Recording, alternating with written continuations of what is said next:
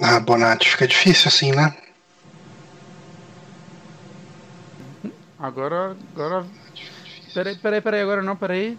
Dois Ah, NDI, dois NDI, É, calma. exato. Dois NDI tem que silenciar um. Pronto. Ok, posso falar? Pode falar, Johnny. Ok, então nesse momento é uma quinta-feira, dia 14 de março de 2019, 21 horas e 11 minutos. Repita. 21 horas e 11 minutos.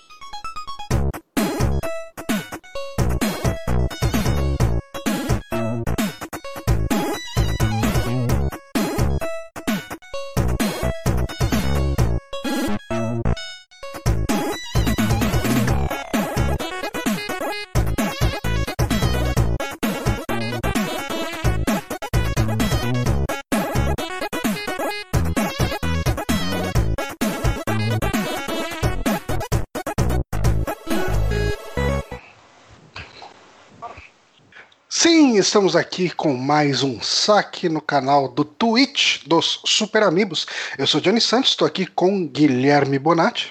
Olá, e estou aqui, olha que saudade de fazer isso, com o Renato Honório. Olá, pessoal. Estou de volta provisoriamente. Com uma voz incrível, galante. A voz, a voz sexy. tá uma merda, mas ela tá grave. O que você andou fazendo assim. com sua voz, cara? Que, que sua voz tá zoada? Sabe o que, que é? Ontem eu tive que fazer uma coisa para um cliente Uhum. que me deixou com essa voz. Que na verdade foi falar o dia inteiro, inteiro. Sabe aqueles dias que é uma grande reunião de oito horas? Hum, que É. delícia. Foi isso. Eu basicamente falei o dia inteiro e fiquei com essa voz de. Não sei do que, que é essa voz, mas é uma voz bosta. Eu tô com um problema mais ou menos parecido, mas minha voz não chegou nesse nível. Que ah, eu, assim, eu tô num cliente que é numa cidade bem pequenininha, daí não tem nada pra fazer. E quando, ah, infelizmente, eu voltei a fumar. e quando você não tem absolutamente nada pra fazer e você é um fumante, você fuma demais. E eu tô com outro problema também, que meu quarto lá no hotel, ele tem um ar condicionado que ele tem duas posições, que é ligado e desligado. Desligado o quarto vira um forno, ligado o quarto fica glacial. Então eu tô meio que dormindo com o ar ligado, mas de cobertor. Ah, então eu tô zoando toda a minha garganta com cigarro e ar condicionado. Mas por sorte eu tô vivo aqui, então Mas, as coisas assim, estão funcionando. Assim, é que tá certo, é ruim não ter a opção. Mas, cara, se eu tô em hotel, pra mim é, é assim que funciona também, ar-condicionado, cara. Só no máximo eu durmo sempre com cobertor, se eu puder colocar o ar-condicionado no máximo. Ô, acho- Bonatti, você viu que o layout tá zoado? Ah, Johnny, você cresceu de novo. É. Ah, então, Johnny, é, cara, então o problema. Não, não tentei. Eu não sei nem como fazer isso. É, então, ô, Nório, o, o problema lá é que o ar condicionado ele não tem controle remoto nem nada. Tem que levantar e.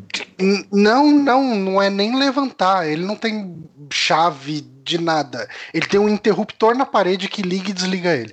Caralho, mano. É muito roots o negócio. Que e daí bosta. fica nessa, cara. Mas, enfim, ah, o maior problema é esse, né? Que a gente acaba. Cara, eu tava com um pigarro dos infernos até agora há pouco. Mas tô bebendo água pra caramba aqui, me mantendo hidratado. Se manter hidratado é muito importante. Mas, Honório, como tem sido a sua vida sem os Super Amigos? Cara, impressionantemente eu tô tendo mais tempo. Agora fez vai. três faculdades nesse meio tempo já. Pois é. Não é? Eu tenho tido mais tempo. Eu voltei a assistir algumas séries e tal. Então tenho relaxado mais. Mas assim, não tenho um tanto, tanto tempo assim, porque uma das coisas era que eu tinha pouco tempo sobrando, né? Então agora eu tenho um pouquinho mais de tempo por semana. Eu te dou. É, lembrando que eu parei também o, o Torre Ômega. Então deu pra dar uma relaxada. Por... São do- Acabou virando dois pouquinhos. Exato. Então, por exemplo. Amiga das saudades, esse daí tinha Eu- potencial. Eu não assisti ainda é, Capitã Marvel, o que é triste que eu queria, né? Mas é, eu tô esperando, por exemplo, a minha esposa, que ela quer ir assistir comigo, mas se eu estivesse com Torre Ômega, não tinha nego negociação, né? Eu simplesmente ia, porque eu tinha que... Exatamente.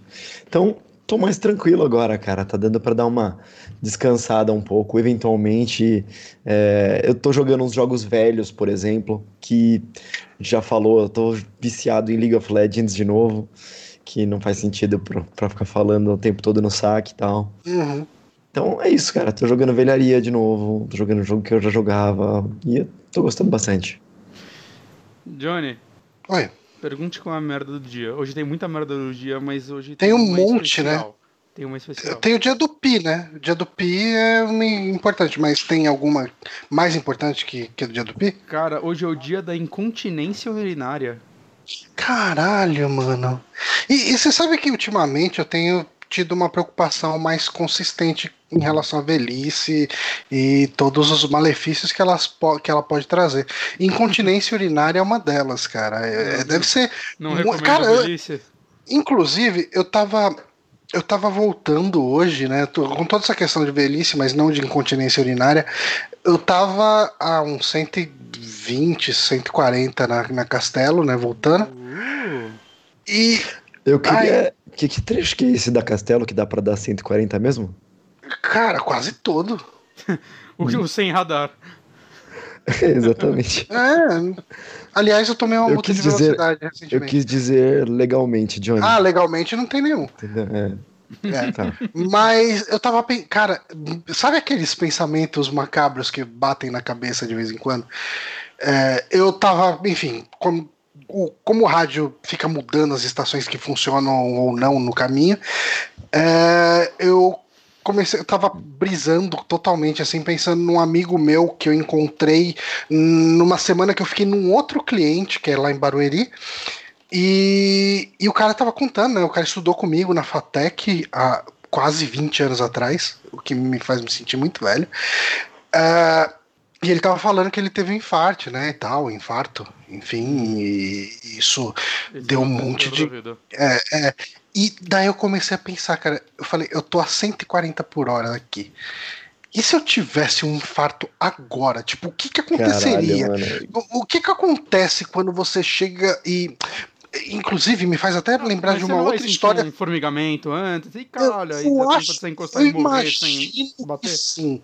Eu imagino que sim. Porque eu acho. eu- eu- agora tem que puxar bem na memória, porque eu não lembro se essa história foi do amigo ou do amigo do amigo, enfim, mas eu acredito ter sido um amigo do meu pai que foi no aeroporto e tá naquela fila do aquela fila de carros de- do aeroporto de Guarulhos. De repente um cara bate nele, né? Um carro bate nele ali atrás.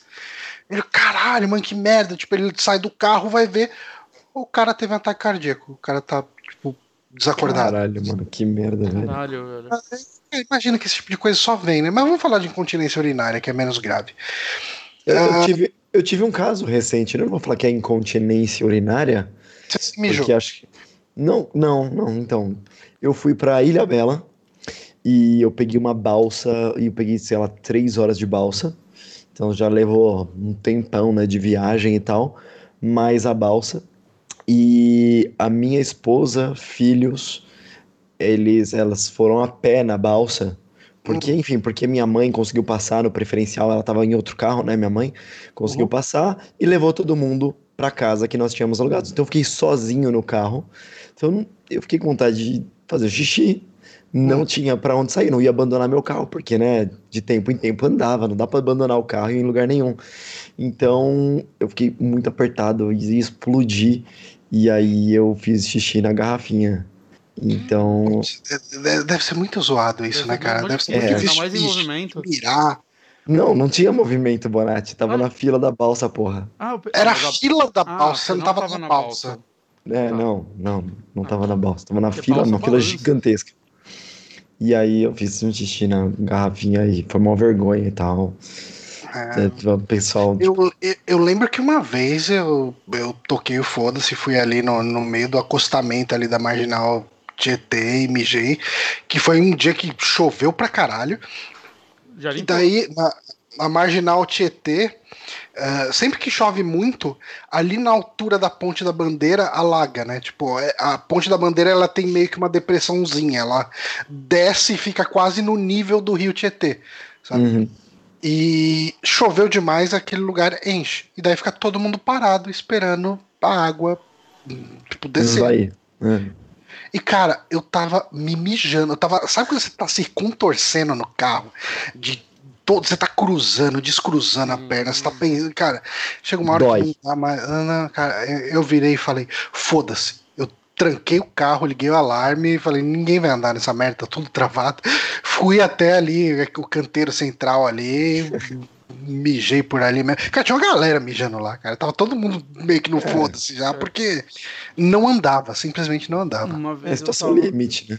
Uma vez eu tava com um amigo meu no carro, a gente tava. Eu não lembro em qual viaduto, assim, mas lá na puta que pariu, assim, acho que Zona Sul, sei lá. E. Cara, eu tava. Eu precisava mijar, assim, era só uma necessidade. Eu tava dirigindo. E tava hum. muito também, muito, muito trânsito, cara, muito trânsito. Uma hora eu falei, foda-se também, puxei de freio de mão, falei, eu tomei, leva o carro. Aí ele, tipo, trocou de lugar comigo, eu saí correndo e fui mijar. Aí ele andou um pouquinho, eu saí correndo atrás do carro e entrei de volta. E voltou no carro dirigindo, Muito porque, bom. né? Muito não tinha bom. como, cara, era uma situação. Não recomendável. Situação, situação limítrofe. Uhum. Mas, enfim, hoje a, gente, hoje a gente tem bastante indicação aqui para falar. Caralho. A gente já falou o suficiente sobre se mijar. uh, vamos começar então com o Bonatti. Bonatti ah. tem pelo menos duas aí, né? Pelo menos duas. Vamos começar com a que todo mundo quer saber ou vamos começar com uma mais fraca para ir aquecendo? Cara, você que sabe. Quer, vai, vai com a mais fraca pra, pra ir aquecendo. Beleza. Não que a mais fraca seja ruim, eu quero deixar isso claro. É, peraí, deixa eu... é a menos hypada, vai. A menos hypada. E é de um jogo meio velho, mas que não é tão velho assim. Vamos entrar nisso. Uhum. Eu tô jogando Beat Cop no Switch. Que, por sinal, hum. é um jogo que o André falou aqui quando ele gravou com a gente. Um, Verdade. Nove anos atrás, quando, Ver... quando é... o Super Amigos tinha potencial de chamar pessoas famosas pro site. É, acabou isso, né? e ele saiu recentemente... Hoje em dia a gente chama Honório, né? Tipo, Honório. nem podcast... Fazer a gente né? chama o, o, cara que rejeitou a gente, assim, o ex-membro. É, cara. E eu só tive que me oferecer umas três vezes para vocês me chamarem. Tipo... Ah, não. não, foi uma só. A gente percebe que o Honório tá de bronca com a gente, tá puto com a gente, porque eh, na semana passada meu aniversário não deu nem parabéns, cara. Isso é verdade, o Johnny Semana passada foi seu aniversário? Sete. Você veio falar comigo só pra passar um trampo e daí eu falei que eu tava saindo pra almoçar, daí você falou, ah, não, beleza, depois a gente fala, daí eu fui Caralho, atrás de você pra mano. trampo. E você fala, ah, já passei pra outra. E foi a nossa conversa. O Nora é foda, Desculpa, gente. Johnny. Parabéns, cara. Não, isso vai ficar. João vai lembrar disso. Nossa. Mas sabe por que ele não te dá parabéns? Que ele te comprou presente já de aniversário. Você falou, foda-se, é, não vou jogar essa merda. Joguei, né? Vou comprar para outro jogo. videogame para jogar em, o que você não me deu. Teve essa também, teve essa eu, também. Eu acho que ele tem mais motivo para rancor. Gente, eu abaixei eu um pouco o volume do Johnny. Eu, hum. Não, eu abaixei um pouco seu volume porque ele tava estourando no vermelho. E hum, aí, tipo, falem aí se ficou muito baixo e tal. Eu também abaixei um pouco o meu que tava chegando um pouquinho Você tem no vermelho. problema com quem estoura no vermelho, seu reacinha de merda? Eu, eu tenho, porque quer dizer que você não sabe economizar dinheiro. Tá sempre estourando. Ah, eu tô Nossa. sempre estourando. Como eu senti falta disso. Mas enfim. Bitcop. Vamos falar de Bitcop, cara. Ele é um jogo de uma empresa que chama Pixel Whatever. Pixel Crawl. Eu não achei nada muito a respeito dessa, dessa empresa, parece que é o primeiro jogo deles, né? De acordo com o site oficial deles, só tem esse jogo, então acredito que é o primeiro jogo deles. E, cara, é um jogo. Eu, tipo, eu joguei ele vai duas noites seguidas, assim, e eu parei as duas porque quando eu olhei tava tipo 10% da bateria do Switch, saca? Sobrando. Caralho. Aí, ok, tá na hora de parar. E eu li o relógio, nossa, já é uma da manhã, tem, tem que parar o rolê aqui. Mas o que é esse Bitcop, cara? Ele é um. É, ele é um joguinho bem simples, assim, na parte mecânica dele. É... Oh, caralho, sério que vai passar propaganda? Filho da puta. Esses vídeos aí é pra você perder a monetização, porra. Aí agora passou o trailer no nosso e é a gente que perde. É, isso aí. Caralho. Enfim. É, o jogo ele conta. É, ele... é da CD Projekt Red, não vai dar nada. É, Ah, não, eles não ligam, né? Eles são legais, eles são legais. O jogo ele conta a história do seu, o seu personagem, o. Esqueci o nome dele, cara. Esqueci o nome dele. Mas é- Policial. é eu esqueci, ele é o policial. Ele era um detetive, tem toda uma. O nome dele é o Beat e ele trabalha como cop. Ele é um cop. É, é o Ed Murphy. A história dele é que ele era. Puta, cara, então. Eu tava É jogando esse Axel jogo. Esse jogo se passa nos anos 80. E eu acompanhando a história dele, eu, mano, eu tô afim de ver um filme de policial anos 80. Hoje eu acordei, abri a Amazon e achei um Tira da Pesada lá, o primeiro tem lá. Eu quero muito rever o Tira da Eu Pesada. revi, eu fazia mais de 15 anos fácil que eu não via esse filme. Eu vi esse filme por causa desse jogo, assim. E, cara, ele funciona tão bem até hoje. Ainda mais quando você descobre que um dos vilões é o Mike do Breaking Bad, ainda com cabelo. Já velho, mas ainda com cabelo. E tem o. Não, ele o- sempre foi velho. Ele é que nem o pai do Ben Stiller. Ele sempre foi velho. E tem o É Michael verdade. Kyle também, do Eu, a Patrulha as Crianças, com cabelo. Ele nem é nem acreditado no filme, ele faz uma pontinha, assim, acho que ele não deveria ser ninguém. Eu só olhei ele e falei, esse aí é um Wayne. Eu tenho certeza que é um Wayne. Não sei qual, fui pesquisar, eu vi que era ele. E, tipo... Ele parecia mais velho em 84 do que em 2000, quando ele fez a série. É muito esquisito. Cara, Mas enfim, Bitcop, você é um. Era um detetive que estava trabalhando em algum caso onde você vai num- na casa de um. Acho que é um governador, alguma coisa assim, algum político. Quando chega lá, tem uma pessoa baleada e o cofre do cara tá aberto e todas as joias foram roubadas e você foi incriminado por, por isso. É, por conta disso, é, tá rolando uma investigação sobre você e te mandam pra trabalhar. Não, não, tipo, você não pode mais trabalhar nessa área enquanto tá rolando a investigação e te botam pra trabalhar numa delegacia no Brooklyn. Uma delegacia meio merda, assim, saca? Meio simplona. hum. E, assim, a primeira. O começo do jogo, basicamente, esse daí é o primeiro dia dele, né? Ele vai se passando em vários dias, né? Todo dia ele vai acrescentando novas missões e vai adiantando um pouco sobre essa história e outras. É, o começo do jogo é basicamente, ah, você tem que dar multa nos carros. Então você tem que ficar andando, olhando os carros, você vê carro que tá em lugar, tipo, vaga que é proibido é, estacionar, ou você vê lá o é parquímetro. Parquímetro? É parquímetro. Isso Parquímetro, né? É, você tem que ficar olhando ele pra ver se não estourou o tempo, né? Você tem um botão pra você olhar ele, mas com o tempo você consegue olhar e ver, ah, não, quando estourou o Isso é tempo, uma coisa ele tá muito- vermelhinho é- mesmo. Essa palavra é muito zoada, né? Parquímetro. Porque ele é simplesmente um anglicismo. A gente devia chamar de estacionômetro. É, mas é Nossa. porque. Então, mas é Porque porque, a gente não exi- chama mas é- parque. Não, mas então, mas é porque não existe parquímetro no Brasil, né? Acho que isso daí é uma tradução meio. Existe zona azul. É, porque lá é parque de estacionar. E aí trouxeram É, como parquímetro, mas não. Tipo, aqui Então, não. então Zona Estacionar também Não, mas É uma regional, né? Exato, mas tô Tem- falando, tem um- estacionar no Brasil não é parque. Então parquímetro não faz sentido. É, Uhum. não faz. Mas enfim, é, na primeira missão, assim, o comecinho do jogo você vai fazendo. É uma rua só que você toma conta. Você vai fazendo a ronda nela, você pode entrar na- nas lojinhas e tudo mais, conversar com as pessoas. E, mas o começo você só vai, tipo, ficar dando multa pra te apresentar essa mecânica. Aí com o passar do, do tempo, né, dos dias no jogo, todo, todo dia vai tendo uma, uma coisinha nova, né? Ele, ele me lembra um pouco Papers, Please, em alguns sentidos. Uhum. Tipo, quando você vai dar multa no cara, às vezes chega um cara e, porra, não dá multa não, velho, eu já tô saindo e tal. E aí você pode dar multa não, só que você tem uma meta de por dia pra dar. Não, é, e, e, tipo, elas variam. No começo é só de estacionar, depois tem de pneu, depois tem de farol. você ganha alguma coisa não dando a multa pro cara? É, você ganha pontos com a civilização, né? Com as pessoas. Você ganhando Ah, esses entendi. pontos, a sociedade vai gostar mais de você. Então, por exemplo, você tem uma barrinha de estamina, né? Que ela vai gastando durante o dia, né? Você vai ficando cansado, então você tem que comer pra encher ela. Quando Se você com- guarda 117 fuzis na sua casa, que você ganha? Porque eu ouvi falar que é que é uma coisa que, que policial, amigo de policial. É comum. Só É fazer. Ok. É, você ganha uma promoção do presidente, mas enfim. Ah, É. enfim. Mas enfim, você tem que comer, por exemplo, é isso. É, se você tem um negócio social bom, aí você chega no café, opa, policial, toma um café de graça, então você vai recuperar sua barrinha de, de boa, saca? E tem muitas coisinhas do tipo. Se você fica mal com a sociedade, eu não sei, eu tô muito bem com a sociedade, eu- com eles eu me dou bem, eu tô me fudendo nos outros lados. É, Ok. se, você, se você Você dá multa. Hã?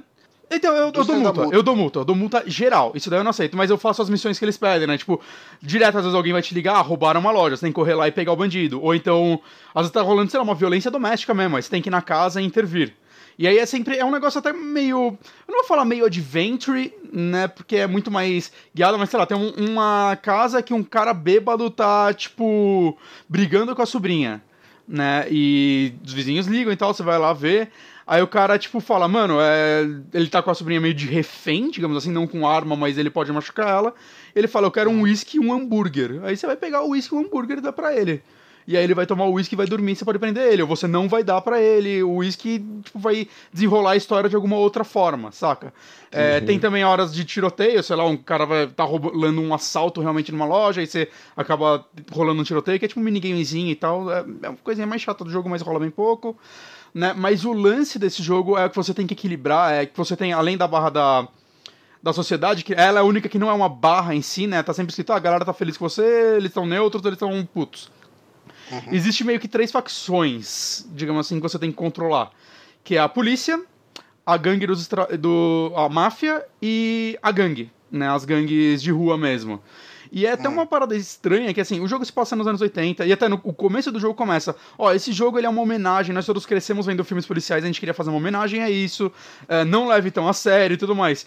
E no começo do jogo eu tava pensando, cara, esse jogo é meio racista, né? Tipo, hum. que é a gangue dos negros. E é tipo, cara, é, é um negócio meio. Como eles tratam é meio bem escroto. Mas no desenrolar do jogo, eu acho que ele. Parece que ele tá querendo fazer uma mensagem com isso, porque tem uma missão, por exemplo, que tem um cara russo que tá na cidade e você tem que cuidar dele. Esse cara é um inferno, cara. Hum. Fica indo nas lojas, indo na cara, e tem que ficar resgatando ele. E aí, uma hora, eu não lembro o que acontece, você prende uns caras, por causa dele e tal, e são caras negros, ele fala, nossa, o que falam na Rússia então é verdade. Aí você pergunta o que ele fala, vida negra aí não tem importância, né? Aí seu cara fica meio sem o que falar. Saca? Porque hum. os personagens são ativamente racistas, a maioria. Tipo, seu chefe é negro. Mas, tipo, ele é o único personagem importante negro, e eu acho que é meio padrão desse tipo de história nos 80, acontece muito isso. Ah, sim. Sim. Saca? Uhum. É... E, então, assim, eu, eu tô mais. Eu tô no dia. Uma coisa lá, o, o Brooklyn Nine-Nine brinca muito com isso, Nossa, né? Quando mostra quando ele... o passado do Holt e tal. Completamente. Quando ele chega pra. O primeiro dia de trabalho dele, a galera pensa que ele tá se entregando. É. Cara, Brooklyn Nine-Nine é muito bom, né, cara? Puta que pariu. Hum, é. Mas... Eu preciso, preciso terminar a quinta temporada. Aqui não tem Netflix. É, eu também não vi aqui não tem Netflix, eu vi só os que tem. Mas, mas, enfim, o lance do jogo é você equilibrar isso. E eu demorei um pouco para entender isso, porque eu comecei, não, você é o policial by the book, cara. Então, máfia italiana vem fazer os negócios, pau no seu cu, cara. Você vai preso. E aí é, eu comecei a reparar a, que. A pergunta, então, respondendo a pergunta do Rafa SBF lá do chat, hum. é que você pode ser um policial bem reaça, mais ou menos, né? Você tem que dosar tudo isso. Então, exato, por quê? Eu comecei a deixar a máfia e a gangue putas comigo, eu falei, foda, e a minha polícia e a minha barra tava no máximo.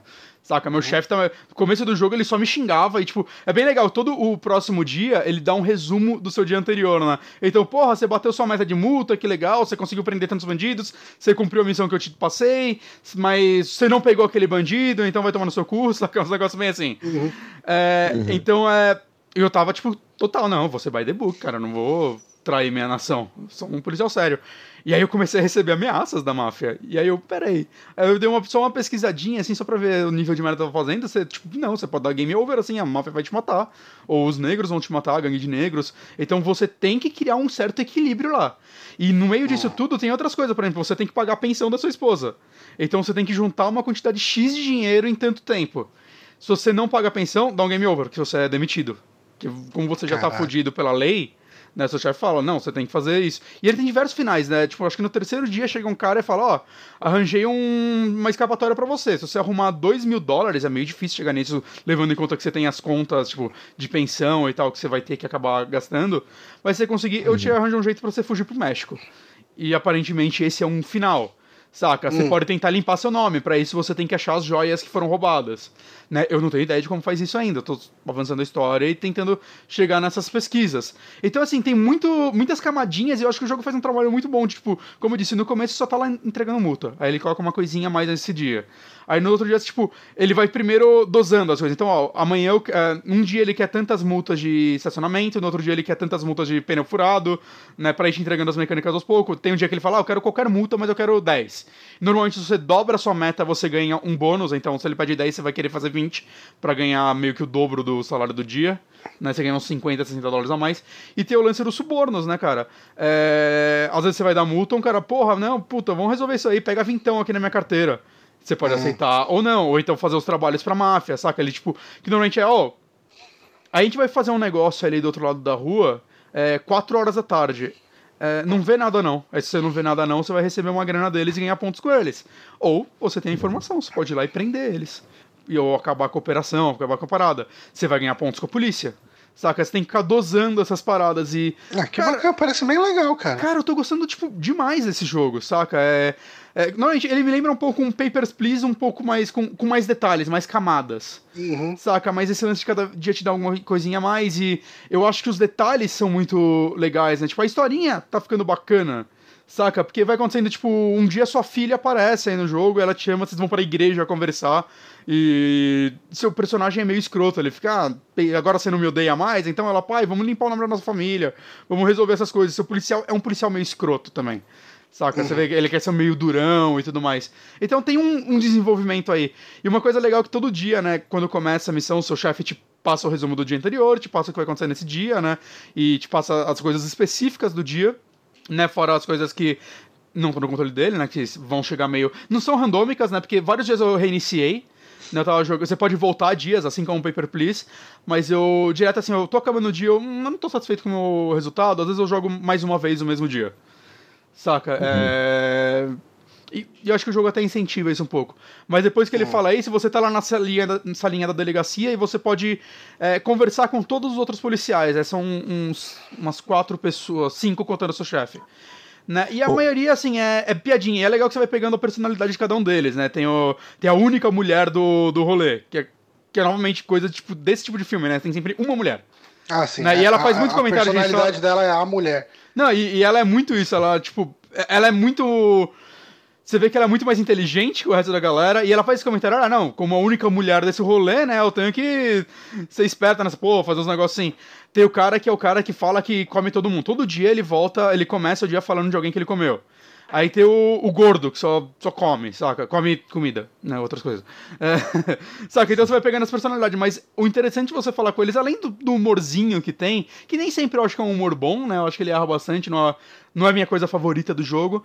Mas às vezes ele te dá alguns detalhes, tipo, hum, ouvi dizer que hoje vai ter uns policiais a paisana, hein? Então nada de ficar aceitando suborno. O cara, ô, oh, mas eu não aceito, hein? Os caras começam a se zoar. Ele, é claro, ninguém aqui aceita suborno. Mas por que essa informação é útil?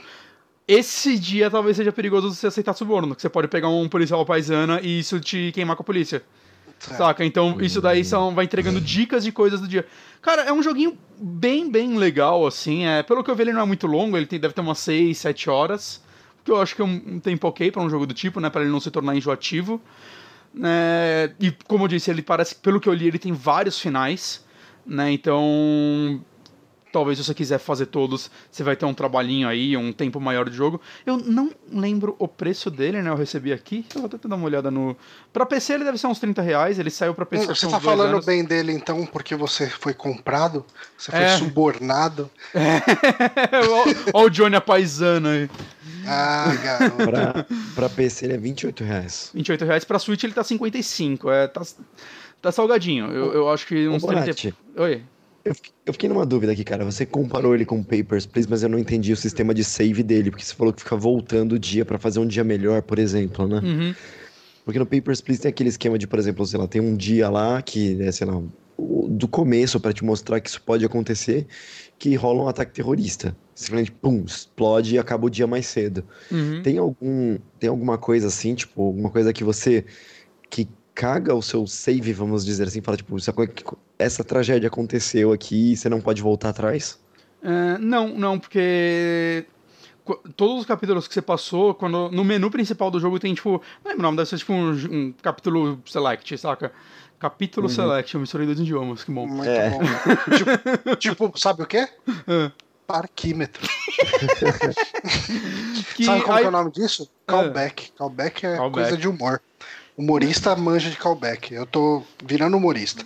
E lá, literalmente, você pode ir para qualquer outro dia. Tipo, dia 1, dia 2, dia 3, dia 4, dia 5, todos os que você fez. Saca? Se você voltar. Eu, eu, não cheguei a voltar tanto assim, né? Como eu disse, quando eu sinto que eu não tô rendendo muito bem num dia, eu volto pro mesmo dia. Mas uhum. eu, tipo, já dou reiniciar o capítulo. Mas, isso para falar assim, cada capítulo deve levar mais ou menos uns 10 minutos, depende também do, do, seu ritmo, porque o tempo vai rodando enquanto você tá andando e tudo mais, mas quando você tá conversando ou mexendo nos menus, ele dá um pausa no, no tempo. Mesmo que os ah, carros continuem andando e tudo mais, ele pausa. Que é algo muito bom, porque senão você ia ficar, tipo, puta, vou ter que ler os diálogos correndo, saca? E é uma coisa que eu não gosto é que, tipo, o, o você controla a velocidade do diálogo, né? No menu você tem, tipo, velocidade 1.0, aí 0.75, você pode deixar duas vezes mais rápido. Eu, eu, deixo no mínimo possível, eu queria que tivesse pausado, inclusive, pra, tipo, eu apertar o botão depois foi ali. Porque começa num, num normal, cara, e, cara, se você piscar, você não consegue ler, cara. O negócio, saca? Caralho. Você tocou o telefone, você olhou, assim, voltou, você já perdeu duas linhas. Então, eu não gosto disso, saca? Eu prefiro. Podia deixar uma. É, eu leio no seu tempo, né? É, uhum. eu, eu deixo 0.5, porque aí é muito tempo, cara, demora muito. Então, você não vai perder, mas seria melhor se tivesse um pausa, assim. Ó, o Uma... Rafa lá no, no, no chat, hum. ele disse que tem pro Xbox One também, tá 30 conto. 30 conto é um excelente preço pra esse jogo. Assim, eu não vou falar que 50 é, não vale, saca? Que vai muito. Eu, eu não vejo muitas pessoas aceitando pagar esse preço nesse jogo, digamos assim. Saca? É. Mas, Mas, eu tô assim, achando ele um jogo pagar, excelente. Entre pagar 30 conto para jogar é, obrigatoriamente em casa, vamos colocar assim. Uhum. E você ter que meio que se adequar ao seu tempo para conseguir fazer você jogar esses 30 reais. Ou você pagar 50 reais poder levar no Switch e de repente no lugar onde você consegue fazer essas pausinhas aí de 10 minutos para jogar, de repente vale mais a pena, né? É melhor você ah, gastar 50 reais e usar do que pagar 30 reais e o jogo ficar encostado Não. na sua biblioteca para sempre. Aquele dia... de almoço, né? Aquele dia é. que o André falou aqui desse jogo, eu fiquei muito afim de jogar ele. Eu coloquei ele na minha lista de Steam, ele já teve várias promoções lá. Eu sempre olhava e falar muito. Mano, esse jogo parece ser muito legal. Mas sabe quando. Puta, mas eu não vou parar para jogar ele no PC. Aí quando eu vi que ia sair pra Switch e tal, eu pedi aqui, ainda bem que eu recebi, mas se eu não recebesse, eu ia pelo menos esperar uma promoção. Porque para mim, ah. no Switch, ele tá sendo é, o jogo perfeito pra Switch. mas só voltando a falar do lance dos dias que o Honor perguntou, é, eu só não testei para saber, tipo, ah, se eu voltar pro dia 3, eu vou ter que seguir daqui ou eu posso só refazer o dia 3 para tentar ganhar? Porque nos dias aparece lá quanto dinheiro você ganhou nesse dia, aparece meio que um status geral do que aconteceu nesse dia. Então, se eu modificar o dia 3 e depois voltar, sei lá, pro 8 que eu tô, eu tô no 8, 9 por aí. Hum. Eu vou ter só. Ele vai, tipo, dar um efeito borboleta e fingir que tudo ah, que eu não, fiz. duvido. É, então, essa é a minha dúvida. Mas ao mesmo tempo, isso é muito legal ter esse lance de dias, porque caguei a máfia e eu morri no dia 20, sei lá. Eu não sei quantos uhum. dias são no jogo total puta, vou ter que começar do direito. Não, deixa eu voltar aqui uns 5 dias e, e mudar minhas opções. E eu já sei o que acontece. A mais a mais. Exato. E eu já sei o que acontece mais esses dias. saca? Então. É, é sempre as mesmas coisas. Saca? É, então, eu, eu, gosto disso. Eu gosto dele não ser random, porque isso ia dificultar, acho que você buscar, sei lá, o dia perfeito, né? Coisa do tipo. Uhum.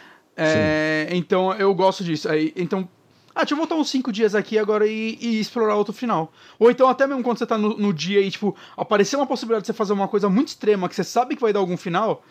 Ah, vou fazer, vou ver esse final, depois eu reseto esse dia ou no máximo o dia anterior. Então eu gosto dele te dar essa opção, saca? Ele torna ele bem mais dinâmico. Mas, cara, meio que é isso, assim, o jogo, né? Eu, eu tô com umas 4 horas dele já, de acordo com, com o Switch. Né? Eu devo levar um pouquinho mais do dia do tempo normal de terminar ele, porque, como eu disse, eu tô refazendo alguns dias, né? Quando eu chego no final e tudo mais, quando eu faço alguma cagada que eu hum, não, não quero viver com isso, não. Quero, quero, quero fazer o final bom. porque eu não quero rejogar do zero. Então. E porque eu quero, eu quero saber qual é o desenrolar dessa história, saca? Eu não quero ver que tem mudanças, então eu quero saber o que acontece com esse tipo de linha de desenvolvimento. Mas, cara, eu tô gostando pra caramba desse jogo, assim, é... Ele é um jogo gostoso de separar... Eu, eu, gostaria de falar, é um jogo gostoso de separar e jogar uns dois dias e descansar, mas eu nunca consigo fazer isso, mas ele funciona assim também, se for o caso. Mas... As pessoas com, com maior autocontrole. Exato, exato. Aqui, cara, é muito gostoso. Você deita no sofá, bota ele, tem uns diálogozinhos legais e tudo mais, então... Eu, eu, recomendo bastante esse jogo, gente. É um jogo muito, muito mais divertido do que eu esperava, tá? Maravilha. Legal. Então, Bitcop tem aí pra tudo. Quer dizer, tem, deve ter pra Play 4 também. Ah, né? deve, ter. deve ter. Deve ter. É. Bom, uh, eu vou pra minha indicação então. Qual delas? Tá, eu vou falar de Phantasy Star. Eu acho que, assim, não tem muito, muito o que falar desse jogo, mas o. Eu, eu acho. Eu não lembro se eu ouvi o Sushi comentando sobre ele na jogabilidade, eu acho que não. Uh, mas o Bonatti comprou. É, mas eu, eu não lembro de ter ouvido. Eu acho que eu vi ele comentando no Twitter alguma coisa. Tá. Eu não lembro se eu ouvi o podcast. Mas uh, o Bonatti comprou, ele tava elogiando, falando que gostou. Eu falei, cara, puta, eu nunca terminei o Phantasy Star 1. Uhum. E, quer dizer, eu só terminei o 4, né, pra ser sincero. Né? Agora, e agora terminei um. O 4 e o 2 uh, são com... os considerados os melhores, né, da franquia. O 4 e o 1, né? Ou não? Hum, cara, eu, eu vejo muito elogio do 2. Agora, do 2? Eu, eu, escuto falar que o 2 é muito difícil, mas eu, eu hum. vejo elogios a ele. Eu tô muito louco. Hum. Tô... Eu, eu sempre ouvi sei, falar que cara. o 3 é o mais fraquinho. O 4. O 4 é muito bom, cara. O 4 é muito, é. muito bom mesmo. Ele tem umas coisas assim, até umas coisas tipo de Chrono Trigger, de você combinar ataque de aliados seus hum, e eles dão um ataque especial, Sim. sabe? Se você dá uma magia de vento mais uma magia de fogo, ele dá um tornado de fogo, sabe? Umas coisas assim. Uhum. É, ele tem umas paradas legais. Mas, ah, fala do... Johnny, só deixa eu complementar hum. uma coisa. É, Bitcop no Play 4 tá no Brasil 45 reais. Eu, assim, se você tem os dois consoles, a gente pagar 45 pra jogar no Play 4 e 55 no Switch, eu iria no Switch. É, Switch, né? Saca? Ao menos uhum. se você queira platinar e tudo mais, né? Mas. É. Mas enfim. Fica aí ao seu gosto e dinheiro. Mas uh, Phantasy Star, ele foi o meu primeiro de RPG, acho que foi o primeiro de RPG de muita gente que jogava videogame nos anos 80, 90, uhum. porque ele foi um dos primeiros jogos, talvez o primeiro jogo de console em português. Né? Eu acho que pelo uh, menos o primeiro RPG japonês é possível. É, o primeiro RPG japonês, eu, eu chuto aqui que é. Uhum. Tá? É, eu não consigo não porque a Nintendo em... não traduzia e qual mais teve pra Master System de Não, não, não teve. Porque ele foi teve. feito meio pra ser o concorrente de Dragon Quest, né? Sim. Dragon Warrior na época. E assim, cara, um, a Tectoy fez uma tradução, o pessoal até brinca com a tradução, né, da, da Tectoy, que quando o, a história, né, que uh, tem um tirano aí nesse mundo, que é o Lassic, Uh, o irmão da protagonista, né, que é a Alice, ele vai atrás do Lask, o Lask acaba matando ele, ele volta pro vilarejo e fala pra Alice meio que vingar ele, ou ir atrás, ou enfim, fazer alguma coisa a respeito do Lask, e, a, e, a, e a, a Alice sai pelo mundo atrás do Lask pra matar ele, né? Uhum. Mas na versão em português é, o pessoal traduziu affairs, né? Tipo, tem uma hora que, que ele fala: ah, é, você vai ser punido por se meter nos, nos affairs, né? Nos. Nos. Como se diz? Nos assuntos de Lassic. Hum. E, e, traduziram como nos romances do Lassic. Hum. então, no final das contas, a versão em português parecia que era uma grande vingança gay. a versão nacional tem uma história progressista, Tem uma né, história bem melhor. Tem uma história bem melhor, cara. É, é isso aí. De, de tá se metendo nos romances do Laço que vai se poder. Só um, só, só um pequeno comentário aqui. Hum. E meio quase saindo do, saindo do assunto. Ok. Vocês viram, vocês viram a tradução de Brooklyn Nine-Nine? Que vocês falaram há pouco tempo. Tá, tá na pauta da semana que vem. E mudando a história. Bom, beleza, então não vou queimar a pauta. Vocês falam, comentem semana que vem, que é muito bom. É, é, Bolsomínio, como que é o, o como que chama o personagem? É o. Caramba! Caralho, o branco também. Aí, aí, é... ó, os fãs, ó, tudo fã, sim. É, os fãs, é, fãs Lamentável. Alguém aí no, no chat vai. Vai lembrar, vai lembrar disso. Boyle, tô... Boyle. Boyle. É, bo... eu, eu tava Boyle. com Brad na cabeça, tá quase lá. Eu tava com Dwight na cabeça, que é do. The Office. Mas enfim, gente. Um, tá. Ele, como um jogo. Um, ele ao mesmo tempo que é talvez o jogo de 8 Caralho. bits mais bonito que eu já vi. Ele é muito bonito, é. né, cara? Assim, tipo, levando em conta. Eu, eu joguei muito jogo de Nintendinho esse ano, né? Por causa do, do negócio da Nintendo lá e tudo mais, eu terminei alguns jogos. E, cara, é, é meio gritante, assim, a, o quão mais bonito é o Master System. Você compara o Phantasy Star 1 de Master System com o Phantasy Star 2 de Mega Drive, eles são muito próximos. Né? É, é assim, porque o do Mega Drive é meio feio também, né? É, ok, mas assim, você vê que teve um salto de geração e ainda assim ele se. Cara, ele é. é assim, uma lembrança que eu tenho é que os cartuchos de Master System eles vinham com quantos mega eles tinham, né? Tipo, uhum.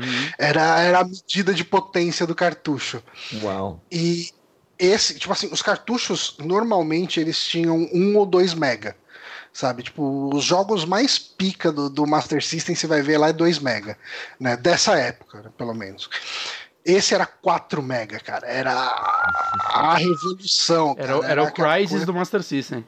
Era tipo isso, cara. E assim, cara, uh, se você for analisar ele comparando com qualquer Final Fantasy do Super Nintendo, tipo, ele é muito mais fraco. Porque ele é muito direto, sabe? Uh, e, apesar de toda essa beleza, de, assim, ele é mil vezes mais bonito do que qualquer Final Fantasy de NES. Sim. Uh, ele é. o cara, 3 é bonitinho. Ele, o 3 é bonito. O 3 é, boni é bonitinho, cara, mas compara esses é, monstrinhos. A quantidade. Cara. As cores do Master System são mais vivas, né? É, nossa, cara, você entra nas cavernas, ele dá um 3D estilo Wolfenstein, né? Inclusive a empresa que fez esse jogo, acho que é M2 o nome, ela é uma empresa, que tá bem. É, tá bem, há anos ela é bem especialista em fazer portes de jogos da SEGA, né? E pelo que eu vi, os caras que são os especialistas que fizeram esse porte falaram que não conseguiram, tipo, entender o código que o programador deles fez para rodar aquelas dungeons. Que é um negócio muito. É, é, como é ele conseguiu assim, socar aquilo no Master System? É importante falar que assim, é, essa versão que a gente jogou é de um selo que tá relançando jogos de Mega Drive, Master System, né? E alguns até de arcade da Sega, e, que é o Sega Ages, né? E eles têm um ah, cara, um... aquele negócio de você responder perguntas lá, um. Survey, é um é, questionário. Dentro, dentro do próprio jogo tem isso, eu respondi. E lá tá perguntando se as pessoas têm interesse de outros consoles, aí na lista tá tipo Sega Saturn, saca? Dreamcast até. Seria interessante se eles trabalhassem principalmente com Sega Saturn. Tem, é, é, um cons é um console que, é. tipo, falam que. Não sei nem se tem. Parece que ou não tem emulação para ele ou é muito ruim saca? Muito hum. complicada por causa do hardware dele e tudo mais. Então, seria interessante conseguir trazer uns jogos de Saturn, assim, num, pros outros consoles, né? De uma forma. É, bacana. O, Saturn, o Saturn tem muito poucos clássicos, né? É, mas ainda Ele foi assim. um console muito esquecido, mas seria legal poder uhum. rejogar algumas coisas. Tipo, tinha um jogo lá que chamava Dragon Forces que eu adorava. Uhum. Mas, uh, falando sobre essa versão do Sega Ages, ele tem duas simplificações que fazem toda a diferença. Assim, eu tentei eu tenho o Phantasy Star 1 naquela Sonic Genesis Mega Drive Collection, sei lá o nome lá, uhum. Super Mega, enfim, que saiu pro Xbox 360 e pro Play 3. E tem Phantasy Star 1 lá, é, tipo, você, ele é desbloqueável, se não me engano, você tem que matar, juntar X dinheiro, matar X monstro no Phantasy Star 2 e ele desbloqueia um. É. Uh, e, e assim, eu tentei jogar, eu falei, puta, cara, foi o primeiro RPG japonês que eu joguei, né, e tal. Cara, ele é muito difícil você jogar normalmente, uma versão original, vamos colocar assim. Porque, cara, ele tem muita random battle, tipo, muito encontro aleatório, assim, né? E, cara, é, você precisa matar muito inimigo para subir de nível normalmente. Uhum. Aí, uh, uma das coisas que eles melhoraram nessa versão Sega Ages é tem menos encontro aleatório e cada inimigo que você mata dá bem mais experiência. Uhum. uhum. E outra coisa que eles mudaram que faz toda a diferença é os mapas, uh, toda dungeon que você entra aparece um mapinha do lado. Nossa, isso eu não conseguiria jogar sem isso, cara. É isso então, que vai então. construindo, né? Que tava mostrando no, é, no vídeo. Exatamente. Assim, ninguém jogava esse jogo sem o mapinha. Tipo, ninguém jogava. Nos anos 90, tinha um negócio que chamava Guia Games. Tinha um guia da Abril que tinha todos os mapas uh, de Phantasy Star nele. Você acha esse guia games em PDF para baixar, sabe? Ele é um guia de 324 páginas, tô aqui com ele aberto PDF. Ele tem tipo 78 jogos ali que ele dá um, meio que ah, não, é, não são todos que tem um detonado, mas ele tem um detonado de Phantasy Star. Ele fala Uh, onde tá cada item na dungeon, qual baú tem armadilha, ele fala tudo, sabe? Uhum. Tudo. Então, a gente jogava lá nos anos 90 usando esse guia quando entrava nas dungeons. E jogar usando um guia parecido com esse, hoje em dia seria muito chato. E então ele já tem esse mapinha do lado, cara. O mapinha mais esse balanceamento de dificuldade, ele torna esse jogo jogável para os dias de hoje. Não, ele, ele, ele gostoso, né? O ritmo dele, pelo menos. A história dele Sim, é bem simples, tá. ele é, ele é gostoso. E, e, e rapidão, eu não sei como faziam isso na época, porque acontece, porque esse mapinha também é importante. Primeiro que tem uns labirintos, essas porra, mas existe uhum. umas áreas que não é só área secreta, tem área que às vezes é obrigatório para você avançar na história que você tá numa dungeon. E é, ah, essa parede é falsa e você pode atravessar ela. É, então, e no mapinha todos... ela parece mais é, cinza. Ela parece já, saber né? sem, sem isso? Tipo, às vezes não, um NPC então... dá, um, dá uma dica, ele, ah, não acredite em todas as paredes que você vê. Mas aí, eu vou passar e, tipo, um passo pra frente, esquerda, ver se é falsa, direita, ver se é, é falsa. Mano, não dá pra jogar então, assim. Os, é, as paredes falsas obrigatórias elas acabam sendo mais fáceis de detectar. É? Uh, não porque não, não porque ela tem qualquer uh, uh, coisa visual que faça isso, mas geralmente elas dão em corredor, você sai delas. As que são obrigatórias, você geralmente sai delas. Eu acho entra. que tem uma que você tem que entrar para pegar algum item. Eu posso estar louco, mas eu, eu acho eu que, acho que o único item que você pega assim é, não é obrigatório. Ah, é? Ah, ok. É. Então eu falei merda, uh, joga em cima mas, gente. Assim, uh, e já que a gente falou desse negócio de item, ele tem. Ele é um jogo que ele tem muito errinho que eu imagino que tenham sido corrigido nos, nos Phantasar uh, posteriores, até em RPGs posteriores. É, é, difícil você chegar e falar que Phantasy Star é um jogo ruim, porque eu não vejo os defeitos dele como opções conscientes de design equivocadas. Uhum. Eu vejo mais como a gente está experimentando isso aqui, isso aqui talvez não tenha ficado legal, sabe? Porque, assim, uma coisa que incomoda pra caralho. Cara, você tá na última dungeon do jogo e você vai abrir um baú e vem a primeira espada do jogo, sabe? Tipo, uma short é... sword lá que, que, que. Cara, ele te dá uns itens que não faz sentido nenhum pelo ponto que você tá. Cara, você abre um baú, tem 10 moedas e qualquer coisa custa, tipo, 80 mil já, sabe? Tipo, 5 Como mil. Assim, 10... então, é, é, tem, tem algumas coisas nesse sentido de os itens que os baús dão que é cretino, assim, dá raiva. Tanto que é que é muito treta você ignorar os baús. Toda vez que você mata o um inimigo, fala: "Ah, o escorpião tinha um baú, você quer abrir?" Aí você pode colocar não, mas se você coloca não, o baú continua ali. Uh, ah, para você de repente usar uma magia de tirar a armadilha do baú. Ah, porque é, porque assim, uh, tira, cara, hum, na a última dungeon, um monte de inimigo te entrega baú com, com armadilha. Eu e eu tava perdendo. É, eu tava tomando mais dano das armadilhas dos baús do que dos inimigos. É. Caralho. Eu, eu, eu, parei de abrir, é... porque eu reparei, mano, eu já tenho os melhores itens. Eu não preciso uhum. mais de dinheiro. E comprar item de cura é uma merda, porque, tipo, você pode carregar pouco item, e acho que são 30 itens que você pode carregar, e no meio desses 30 itens tem, sei lá, uns 10 que são obrigatórios, talvez mais. É... E, cara, você vai encher sua vida com magia. E não tem item para encher sua barra de mana. Não tem nenhum item que cura magia. Quando eu cheguei no, na última dungeon, o chefe dela, que é um dos últimos do jogo, né? Depois tem mais um. Eu cheguei nele, tipo, sem vida, sem porra nenhuma. Eu falei, ah, fudeu. Eu tive que sair dela, usar um negócio de teletransporte, sair dela, voltar na puta que pariu pra encher minha vida. E aí eu fiz ela, tipo, correndo depois. Mas, sabe, tipo, foi, sei lá, cara, uns 40 minutos de jogo que eu tive que refazer, porque eu não, não tá dando conta de eu vencer esse chefe. Porque eu não tenho vida uhum. nem, nem magia. Isso daí é, é, meio escroto, saca? Porque é uma dungeon que você sai de uma dungeon e vai para outra dungeon. E elas são grandes. E, uhum. Saca? As últimas dungeons, cara, as primeiras dungeons, elas são bem diretas. Né? Você entra, você, cara, no máximo tem dois andares e beleza ali e tal. As últimas dungeons, eles perdem a mão, cara. É. é, é cara, você tem que ficar subindo, descendo, você sobe de novo, desce de novo. E, cara, você passa assim, sei lá, uns 40 minutos dentro de uma dungeon, você não aguenta mais, cara. E essa versão então... é de boa porque tem menos Endo Battle, cara. Porque eu fui ver vídeo de gente jogando original, é, três passos, luta. Três passos, luta. Nossa, eu caralho, nunca ia aguentar caralho. isso. É, é pior do assim, que Zubat, tá ligado?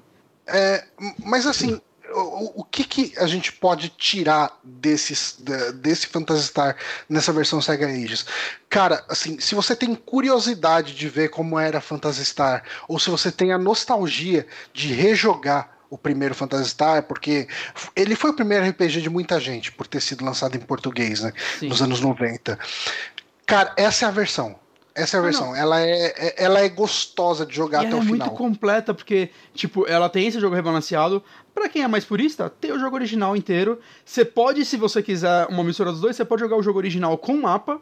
Saca? Ela uhum. deixa você fazer isso. Você pode jogar o jogo com o chip do Nintendinho normal ou com o chip FM, né? que chama. Que é, é, o. É, que é o, o chip, chip FM de som ali. Que é o japonês, né? Que é um, uma diferença gigantesca, assim, de a qualidade. É, ele fica com som de Mega Drive. Basicamente. É, o som do Master System desperta mais nostalgia, mas uhum. eu, eu joguei quase inteiro com o FM. Mas eu acho legal que ele tem um menuzinho que você pode ouvir todas as músicas nas duas versões, então para você ver, ah, qual será que eu gosto mais, qual que eu quero ouvir. Né, ele tem um compêndio de monstros conforme você vai enfrentando eles, que vai preenchendo, se você quiser ver eles e ver alguns detalhes sobre como conversar, quais você pode ou não conversar, por exemplo, não conversei com nenhum, acho. Que é, tirando um que é obrigatório. Saca? Então ele, ele tem muitos. Você pode jogar a versão em japonês se quiser, que muda acho que o layout do. Do menu de start só, acho. Não sei se muda alguma outra coisa. Talvez a dificuldade, às vezes o Japão era mais difícil em alguns jogos. Mas ele te dá essa opção, uhum. saca? É, é meio que a versão, joga como você quiser, você tem um milhão de coisas, você pode botar scanline, você pode mudar os wallpaper de fundo. Eu acho que é um trabalho muito, muito, muito bom, assim, que eles fizeram de como portar, ele tem tanto a preservação histórica pra você jogar original, quanto você poder manipular o jogo e jogar ele de, de uma forma que eu julgo melhor. Uhum. Né? Que eu prefiro, eu joguei assim, eu não teria saco de jogar de outra forma. Saca? É o ponto de tipo.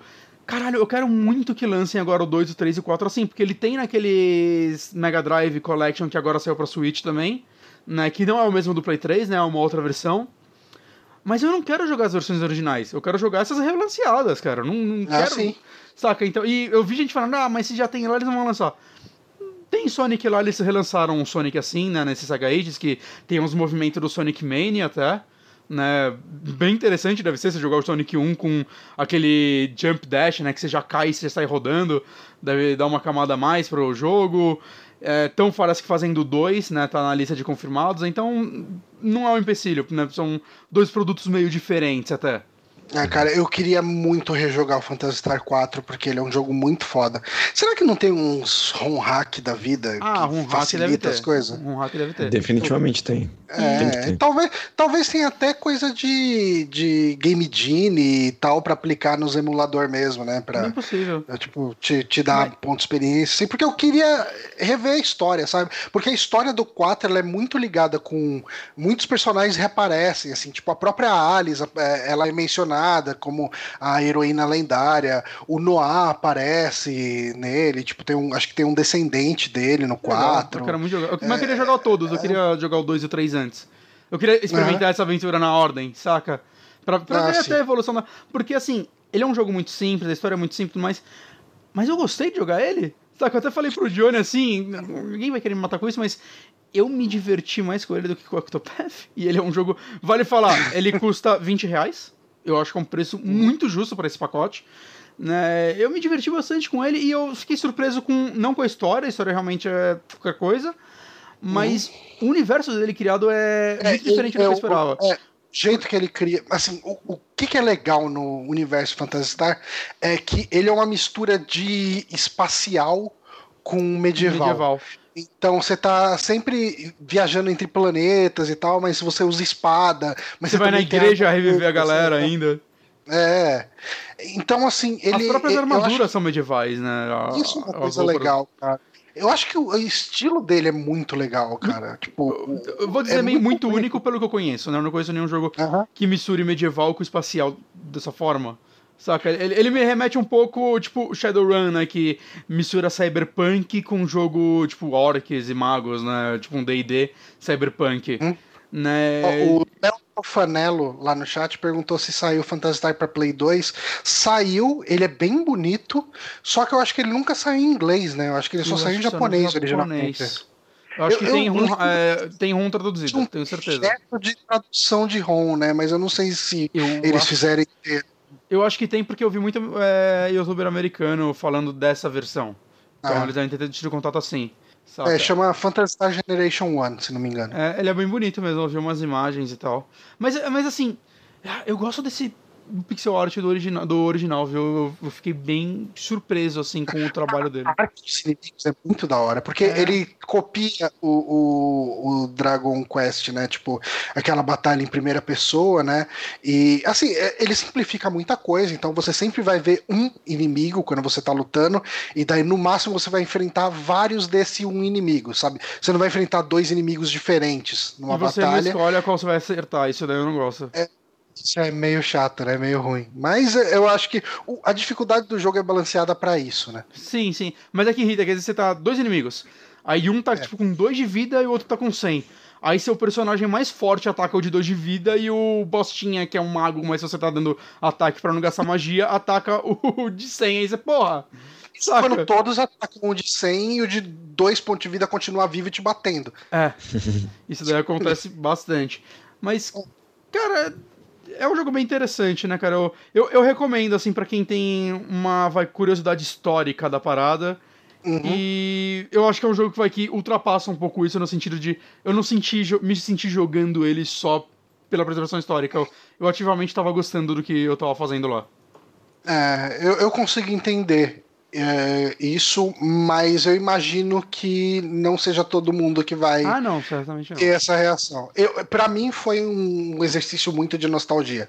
E uhum. assim, tanto Eu nunca que, joguei original na época, então para mim. Quando o Bonatti falou para mim, ah, não sei o que eu tô jogando e tal, aí, cara, já veio assim tudo na minha cabeça. Eu falei, ah, você, você foi pra Desordem, dos, Você falou o nome dos planetas, eu nem lembro. Eu acabei de jogar e não lembro. Você, ah, é, tá, você não, acabou de chegar em tal lugar. Eu, caralho. Não, cara, é, é muita nostalgia para mim, cara. É, uhum. é, Phantasy Star, ele me marcou muito, porque assim, a gente, ter, você terminou ele uns 3, 4 dias, né? Eu terminei em 3 dias. Por aí, 3, 4 dias. Uh, e, mas quando eu era criança, cara, foram meses jogando, sabe? Ah, tipo, sim. É, cara, você tem toda a dificuldade de entender. É, é o primeiro RPG, então muita coisa para você não faz sentido. O negócio de save uhum. game, tipo, não era muito comum, né? Jogo com save, então você não tem o hábito, você morria direto por besteira. Tem aí que tinha ler. que toda uma parte, tem que ler pra caramba, mas era em português, pelo menos isso era não. de boa. Mas, mas as dicas. Tem que ler. É, é, lia. É, não tinha internet para tirar dúvida de, de um lugar que você não sabe para onde ir. Então tudo isso dificultava, né? Uh, então ele foi um jogo que eu joguei por meses e, e eu, o meu irmão e o meu vizinho a gente chegou no Dark Falls, que é o último mestre, né? O último, último mestre. É Só que assim, todos os inimigos eles têm uma barra de vida. Esse não mostra quanta vida ele tem. É. Então, cara, a gente batia, batia, batia e acabava morrendo todo mundo. A gente falava, cara, o jogo tá com algum defeito, não é possível, porque não mostra quanto de vida ele tem e tal. A gente aí no último mestre, cara. A gente tentou matar ele umas três, quatro vezes. Tipo, a gente não tinha. Você não tem nenhum indicativo que ele tá morrendo, sabe? É, não, então... eu, pensei, eu tinha certeza que eu ia morrer, o puta, vou ter que fazer grind então. Porque eu, eu tava, tipo, todo mundo com menos de 100 de vida, tinha acabado as magias, aí ele morreu. Puta que. Saca? Uhum. Que alívio. É, mas assim, cara, é, é, um RPG bem legal, vale muito pelo valor histórico. E mesmo que, se você não tem essa barreira de, ah, jogo muito velho, não sei o que, não, não gosto de jogo velho, uh, talvez você se divirta. Eu, eu gostei demais de ter revisitado a Phantasy Star 1. É isso. Uh, vamos Honório. na indicação. Então. Qual que você quer, Honório? Uh, o que, que você me sugere, Bonatti? Vou de série ou vou de jogo? V vamos cortar um pouquinho o jogo uma série? Vamos, depois vamos depois você vai pro jogo? Isso aí. Bom, vamos lá. Eu assisti The Umbrella Academy, hum. que é feito distribuído pelo Netflix. Hum. Um, The Umbrella Academy, ele originalmente ele foi escrito pelo Gerard Way, que é o cantor da qual o nome da banda dele? My Chemical Romance. My Chemical Romance, exatamente. E ele foi desenhado, né, por, pelo Gabriel Bá. O Gabriel Bá, que é brasileiro, e ele fez algumas coisas que Desculpa, gente, tá meio complicado. Ele fez algumas coisas que uh, eu acho que o Johnny também já leu. Eu achei que tava aqui perto, mas não tá. Uh, eu, tenho um, eu tenho uma HQ do, do Umbrella Academy. O meu tá aqui. Do Umbrella Academy? Ah, tá. Você quer do Gabriel Bá, do Gabriel Bá. Eu tenho aqui o Day Tripper. Excelente. Day Tripper tenho... é muito foda. É muito bom. Falam que eles roubaram aquela... a história? Falam, mas é burro ainda, assim. Dois, aquela Dois Irmãos também. Dois Irmãos já é uma leitura um pouco mais difícil. É porque, na verdade, é uma história, é, é literatura, né, adaptada para quadrinhos, então ela é, não é fantástica, né, é uma história mais pé no chão. Ele parece aqueles livros que te pediam para ler na escola, então uh, ele não é, ele não parece um quadrinho. Não é ruim, mas é uma leitura não. mais difícil. Não, é legal, é legal. É, é legal, uma boa história. Até virou série, né? Com, com como que chama? Kawan Reynolds. Ah, é? Ixi, aí eu não sei. Deixa eu ver. Eu vou dar uma procurada aqui enquanto você fala. Com Ryan Reynolds. Não mas, mas vamos lá, qual que é a história? Ryan Reynolds é foda, hein?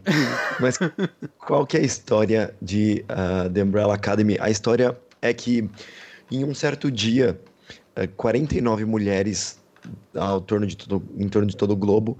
É com o elas deram. Oh, ah, Cal Raymond. É. Elas deram a luz a, aos, aos bebês, mas no começo daquele dia elas não estavam grávidas. Então, assim, começa, por exemplo, a primeira cena é uma garota numa piscina.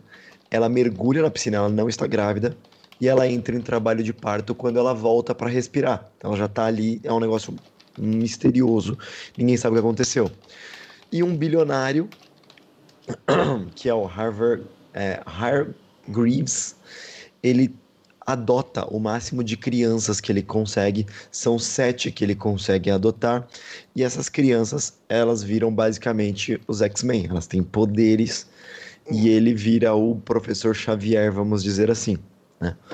Lembrando que assim, ó, o quadrinho é super-herói total tem, tem um pouco de tragédia, de drama e tudo mais, mas é mega super-herói. Os caras, a primeira batalha do grupo de crianças, porque tem a história deles crianças e tem a história deles adultos, é, é lutando contra a Torre Eiffel, e a Torre Eiffel, na verdade, é uma nave espacial.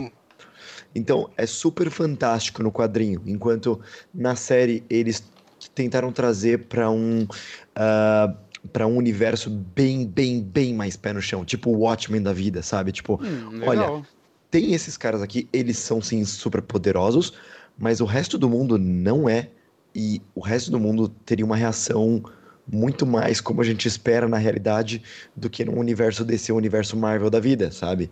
Onde é tudo muito mais bem aceito e tal. Mas eu confesso que a HQ que, eu, a HQ que eu comprei de Umbrella Academy, eu achei o desenho fantástico. Eu não gostei muito da história. Eu fiquei boiando muito. Eu não sabia se eu comprei uma história que já estava no meio de alguma coisa que eu perdi e eu não tinha vínculo, não tinha contexto. Mas não foi uma HQ que eu gostei. Eu comprei porque eu achei muito bonita e a arte dela é muito, muito bonita mesmo. Mas não me pegou. Aqui, eu troquei a imagem. Vejamos. Deixa eu ver. É, dá um delayzinho para o Twitch é mais o...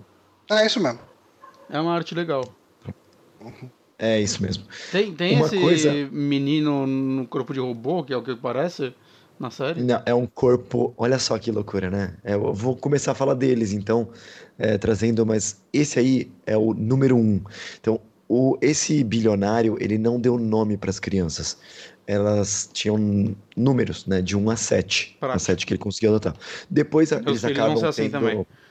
Depois eles acabam tendo nomes, né? Eles são. Eles recebem os nomes deles e tal. Mas esse aí, por exemplo, é o número 1. É, ele é conhecido como Space Boy. Ele é o Luther. Então, no quadrinho, eu já vou dar, tipo, vou dar um spoiler do quadrinho, mas é um spoiler pequeno, mas esse corpo dele é um corpo de um gorila é, marciano. Ele tem a cabeça dele implantada no corpo de um gorila marciano. Cara, podia Enquanto... ser um gorila, mas é um gorila marciano. É, exatamente. Enquanto no é, na série, série é, ele é gigantesco, você não sabe o porquê exatamente que ele é gigantesco, depois você acaba descobrindo. É mas qual? não é, é tão é, louco quanto isso. É esse clone do Tom Hardy, não? É, é. É esse mesmo. Tá. Esse cara mesmo. É, é esse Gostei mais dos quadrinhos. E ele, ele é gigantesco, mas é ele, não é uma cabeça dele implantada no corpo de um gorila marciano. Não é Porque tão eu olhava aquele moleque, eu tava pensando em Capitão Comando, sabe? o, o, bebê no robô. Ah, o bebê, o baby. É lá. verdade, parece mesmo, parece mesmo. E aí, falando um pouquinho de. de continuando nesse, nesse, nessa diferença entre quadrinho e série. Vou ficar trocando as imagens número... pra ser dinâmico, gente. Você vai falar de qual agora? O número dois é o Diego, esse cara que tá usando a máscara, o único que tá usando a máscara. E, assim, ele tem um pouco mais de poder no, no quadrinho, ele é super ágil e tudo mais. Aqui ele parece ser um ser humano normal. No com quadrinho a única tem mascarada. Quem é? é? O, pirata aqui, ó? É o, é o cara é, listrado. Com, ah, com caveira no peito. Com caveira no peito ele, o poder dele que foi mantido para a série é que ele consegue mudar a trajetória de projéteis e ele gosta de usar facas. Então ele joga uma faca e ela consegue simplesmente virar uma esquina, né? Virar realmente assim, virar 45, virar 90 graus. Virar tipo, 90 graus mesmo o negócio. Então, tipo no Cybercops, faz... quando ele dava uma voadora, parava, virava e continuava voadora pro outro lado? Eu não lembro disso no. Cybercops. Mas, um cara, é isso, ele, ele, ele consegue fazer as coisas fazerem curva. Então ele luta muito corpo a corpo e usa esses poderes, né? Ele tem muito, ele é bem mais rápido, bem mais sobre-humano no quadrinho. Uh, a número 3 também tomou um nerf. Ela foi nerfada aí na série. Ela é a Alison.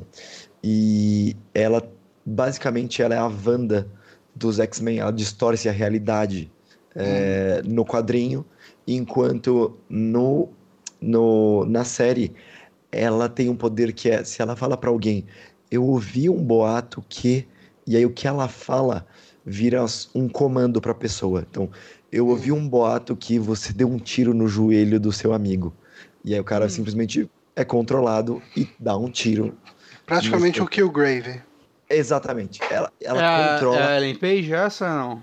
Não essa é essa negra loira, com cabelo, tipo. Tá. Frisado, assim. Ok. Uhum. Ela. Ela. Nerfaram a, ela. Ainda é um poder meio foda pra caralho.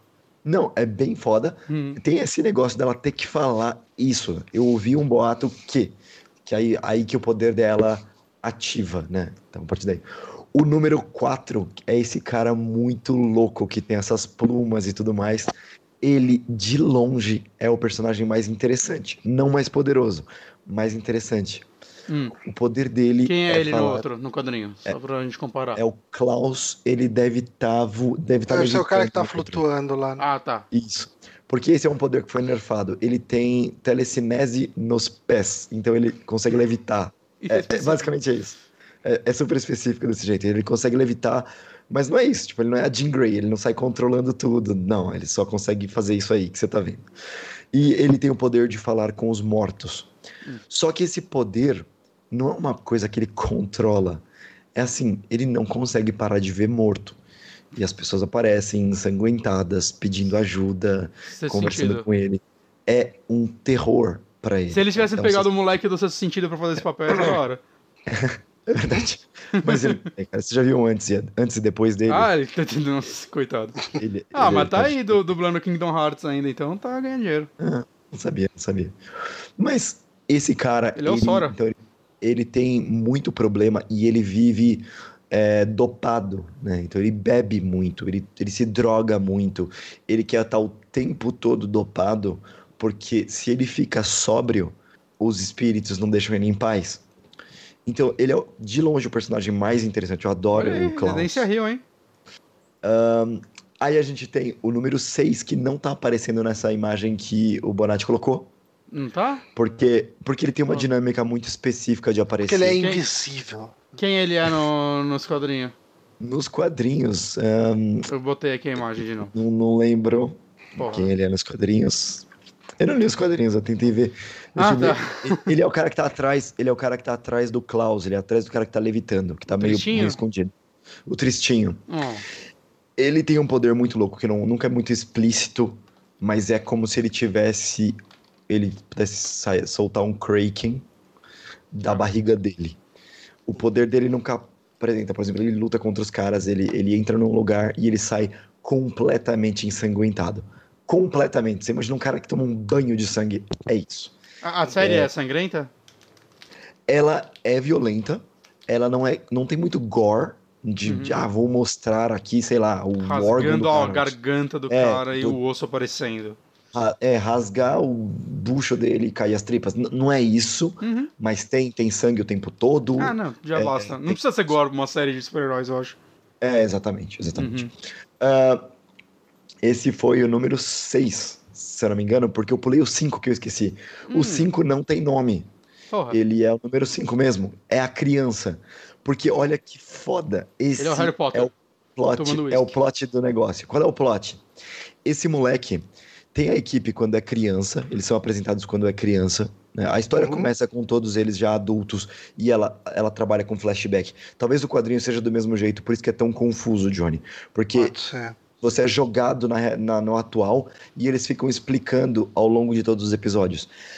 Essa criança, ela consegue se teleportar, mas ela não se teleporta só no espaço, ela se teleporta no tempo também. E o pai dele, que é o bilionário, ela sempre proibiu ele de viajar no tempo. Só que ele falou: quer saber, foda-se, ele viajou no tempo. Hum. Ele foi pro futuro e nunca mais conseguiu Se voltar. ele incentivasse, ele não viajava, cara, porque é uma criança, você não pode proibir uma criança de fazer algo. Pois ele foi pro futuro e não conseguiu voltar. E ele ficou hum. preso, tipo, cinquenta e poucos anos no futuro. Caralho. E ele viu que é o seguinte: houve um apocalipse e o apocalipse vai acontecer em oito anos. E depois de 50 anos presos, ele ficou velho naquele futuro e ele nunca encontrou mais nenhuma pessoa, nenhum humano. Né? Ele só tem uma data, porque ele encontrou as coisas destruídas e encontrou um jornal com uma data. Ele volta, ele conseguiu voltar, conseguiu resolver o problema e, e, voltar. Só que ele volta no corpo dele antigo. E essa é a história. Ele é um velho de 65 anos. Um uh, no corpo de uma criança tentando mas, impedir mas, assim, o apocalipse. Ele, ele, viveu 50 anos sozinho, então acho que ele não evoluiu muito. tipo, não. na cabeça ele dele ele é... deve ter continuado sendo uma criança, cara. Ele é maluco. Ele é ah, é maluco. Ah, provavelmente quando maluco. você vive em total isolamento num mundo que acabou sozinho por 60 anos, né, é um negócio que mexe um pouco. É, precisa de um psiquiatra depois. Um ele tem, ele, ele tem a loucura dele. E ele se alimentava do quê? ah, não, tipo, é, é, meio que sobrou coisas, sobraram coisas assim. Só as pessoas morreram. É. É, as Fala pessoas qual foi o, o, tipo de apocalipse? O que aconteceu? Foi um meteoro? Um, um, vilão? Não. Não fala. É, assim, fala no final. Tá. Spoiler. No então. final, então. quando. É, é, seria um spoiler pesado de eu falar, mas assim, você não sabe o que, o que, que é o apocalipse. Esse uhum. é o uhum. ponto. Você não sabe o que é o apocalipse. Não sabe quem causa o apocalipse. Só tem uma data e algumas coisinhas para eles irem atrás, né? Uhum. Uh, esse foi o número 5, eu acabei pulando e falando o número 6. E o número 7 é a Ellen Page e ela não tem poder. É, ela é só Ellen Page, ela é uma atriz que faz documentários, ela faz uma entrevista com o Bolsonaro também, que foi bem é, comentada. Ela, ela é a parte. O poder dela é entrevistar o Bolsonaro. então, olha só. E ela é meio que. Ela é uma escritora. É, ela é uma música, mas ela escreveu um livro sobre a família um dela. Musicista. Isso. E ela é. Ela escreveu um livro sobre a família dela. Porque ela sempre foi muito maltratada, sempre foi outcast. É, e a família eu ouvi é falar que o, o, professor Xavier desse universo ele é meio escrotaço, né? O, o pai deles. Não, meio, meio não. O cara é completamente escroto. Cara, é. Ele, ele nunca demonstrou um traço de empatia, de amor pelas crianças. As crianças são totalmente manipuladas. É, eles eram números, por... né? Inclusive. Exatamente, exatamente. E ela escreveu um livro e ela expôs toda a família. Então ela é meio que odiada, assim, sabe? Tipo, todo mundo Olha, tem. Olha, Residência Rio. de novo. Caralho. Uh, você tem que ver Resistência aí, ô Nora, é bom, cara. Pois é, cara. Puta, Resistência é muito do caralho.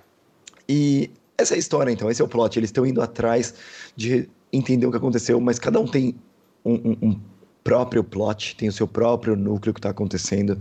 É, eles estão sendo atacados ao mesmo tempo, que não sabem o que está acontecendo. Eu não vou dar spoiler. Tem algumas coisas que são. Eles trouxeram mais para a realidade, mas ao mesmo tempo tem um mordomo tipo Alfred, que é um macaco.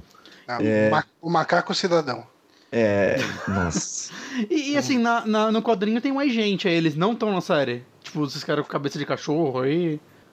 Esses dois têm, eles não são. Uh, não são heróis, são, são tipo vilões.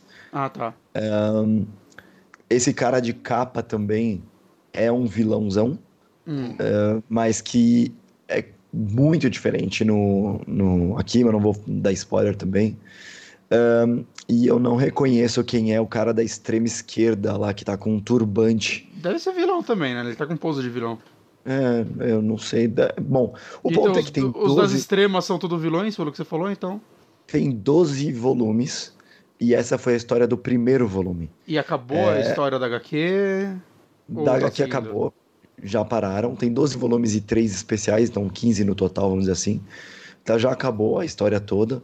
Vai saber se vai voltar agora, né? Que tá em alta, de repente. Hum, possível. Uh, mas já está confirmada a segunda temporada pro Netflix. Tem 10 episódios. E, cara, bem legal. Bem eu legal. tinha ouvido falar que fecha só duas temporadas. Não, então, né? Vai ser uma porrada. Eu aposto que vai ser uma porrada, cara. Eu acho que eles vão milcar isso pra caramba. Isso me entristece.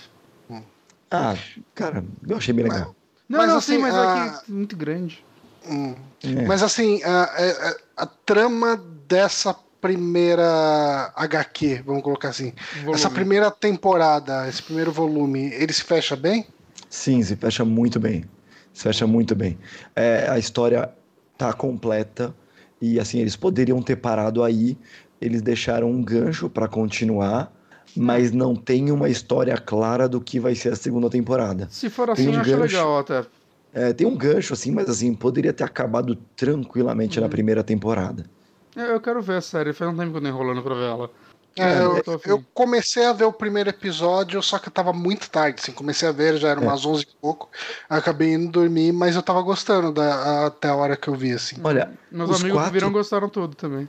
Eu ouvi umas críticas que eu não senti isso mas eu ouvi hum. três pessoas falando que, tipo, os quatro primeiros, mais ou menos, são muito lentos, são muito parados, é moroso o negócio. É, assim, até onde eu vi, tava bem lento o primeiro episódio, mas não tava lento de uma forma que me incomodava, é, mas era, era lento. Assim, não era lento o Red personagens, né? É. Trabalhar o universo, né? Explicar tudo. Normalmente é. Quando é um universo novo e não só um. Tipo, uma série da Marvel. Não precisa trabalhar tanta coisa que já entrou no conhecimento popular como se fossem os universos da Marvel. Agora, uhum. uma, uma série que é um universo completamente novo, eu acho que é esperado isso. Sim. Ah, sim, com certeza. Eu acho que uma segunda temporada vai se beneficiar muito disso, uhum. né, já ter estabelecido esse universo. E assim, eu tô falando isso, mas assim, só pra é, trazer alguma consideração, mas eu não achei, tá? Eu, eu adorei, eu gostei do ritmo, achei demais. Eu tava preso desde o primeiro. Quando eu vi o primeiro episódio, assim, o jeito que terminou, eu já tava animadaço pros próximos. Eu porque quero pegar pra ver, cara. Deve ser bem tem, foda mesmo. Tem algumas cenas de ação que não vou falar de quem, como, mas, cara, muito, muito legais, muito interessantes. A coreografia eu achei legal. Legal. Legal. Umbrella Academy, então, série do Netflix com Ellen Page e grande elenco. Peraí, errado. Voltou. Oi. É... Bom, acho que a gente tem tempo para mais uma indicação, porque eu quero ler os comentários também. Uhum. Uh, o que, que a gente faz de indicação? A indicação do Honório do Bonatti? Vocês decidem, a minha não é novidade, não, hein? É, Devil May Cry, acho que a galera quer saber sobre esse jogo. Ah, então vai é. Devil May Cry, mas. Uh, deixa eu ver. Ó, são 10 e meia agora. Uh, tenta ir até 10 e 50 que daí a gente tem 10 minutinhos para ler os comentários. Beleza. Pode ser? Cair até menos. Vou falar, ó, Devil May Cry é legal, gente. É bom. Agora vamos falar de Apex. Bichos, Mentira. Os bichos morrem. é, peraí, deixa eu só com uma coisa interessante, né? Tipo, gameplay de menu ninguém merece. Aqui, já tá um pouquinho aqui, começo do jogo, coisa linda. É, eu tô jogando Devil May Cry 5, eu não resisti à tentação. É, eu queria já começar falando um pouquinho do histórico de Devil May Cry antes. É, eu uh. joguei o 1 e o 3 em seus lançamentos, não tinha terminado eles na época. É, e depois, assim, ano passado a Amazon deu um pra gente, né? Na, na, pra quem é assinante da Prime, o remaster dele, eu joguei ele. E depois eu comprei e joguei o 4, ano passado. Hum. Porque eu já tava um pouco interessado no 5, saca? Porque, uau, tá bonito! E sou bastante. O que eu posso dizer. É, e eu tinha jogado o DMC também, o DMC eu tinha terminado. É. Uhum. O que eu posso dizer assim é, eu gosto de Devil May Cry, eu não amo Devil May Cry, a franquia. Saca? Uhum. Eu, eu, acho ela uma franquia muito boa. É, eu lembro que eu adorava o 3 na época, eu não consegui terminar porque o meu era a versão americana. É que sim, muita gente conseguiu terminar, né? Foi um pouco de incompetência minha. Só que o meu era a versão americana e. Pra quem não sabe, a versão americana, a dificuldade veio zoada. Então, o normal do americano era o hard japonês e por aí vai. Depois, quando relançaram uma outra versão, eles mudaram isso. E eu comecei no normal americano, e o jogo já não é fácil, tipo, no easy. E aí eu, tipo, não dava conta não, cara. Chegou numa parte do jogo que eu não lembro que eu não é, eu, te, eu terminei o 3 no Play 2, mas eu apanhei bastante para terminar. Ah, então eu me rendi. Uhum. E assim, vale falar que nesse meio tempo eu joguei Bayonetta 1 e 2 e eu por muito tempo falava, gente, Devil May Cry não precisa voltar, parem de chorar por isso, porque o que é Devil May Cry depois de Bayonetta? Saca? Não que eu ame Bayonetta, mas eu acho que Bayonetta me soava como a evolução natural do, do gênero.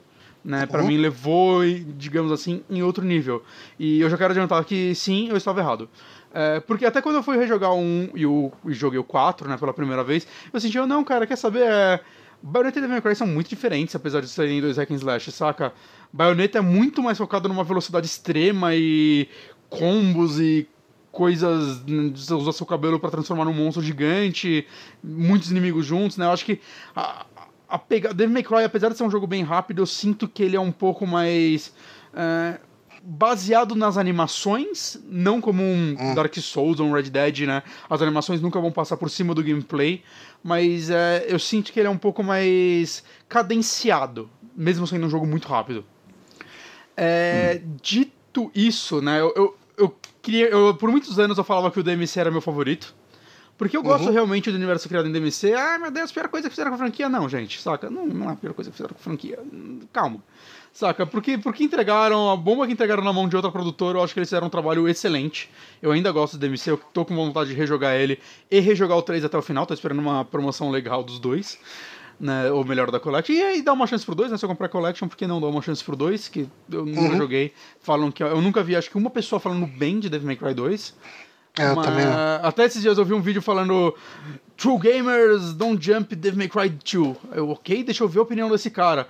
E a opinião do cara era falando: esse jogo é tão ruim que vocês têm que jogar. Eu, porra, pensei que você ia tentar me convencer. uh, mas enfim. E depois de rejogar o 1 e jogar o 4. o, Gabri God hum. lá no chat falou que o 2 é mó bom, hein? Eu vou descobrir. Eu vou descobrir por, por mim mesmo, saca? Tanto que se eu fizesse um ranking eu não ia colocar o 2 em último só porque todo mundo fala que é uma merda, porque não, eu não joguei ele, não é justo dar uma minha opinião sobre o jogo, eu não joguei nada. Uhum. Né? Tipo, literalmente nada. Eu nunca encostei no Devil May Cry 2. É, eu nunca nem vi a cara dele. Enquanto o 3, por mais que eu não tenha terminado, eu colocaria ele no topo da Não no topo, mas eu colocaria ele entre os melhores da franquia, porque, não, esse jogo era uma delícia de se jogar, ele, saca, mecanicamente uhum. ele era um negócio muito acima de qualquer hack and slash de sua época. Né? Mas enfim, é, jogar esses jogos me trouxe um, um, carinho de fã, não de fã, assim, mas tipo. Eu comecei a entender porque as pessoas gostam dessa franquia. Saca? Dos hum. personagens e tudo mais. Não que eles tivessem histórias excelentes, na verdade elas eram até meio ruins. Mas existe um carisma nessa franquia e nesses personagens que eu entendo quando foram fazer esse remake, né? O reboot, mudando tudo porque os fãs ficaram chateados. Eu entendo completamente isso, cara. Eu acho completamente válido. Né? Eu acho que o DMC, inclusive, as pessoas vão começar a ver com os outros olhos se elas começarem a olhar ele como um spin-off, não um reboot, mesmo porque é um ah, reboot. Que... É, inclusive, eu não sei se... quando na história isso aconteceu de tipo, vamos fazer um reboot, deu errado, vamos voltar pro clássico? Eu não lembro disso ter acontecido outra vez.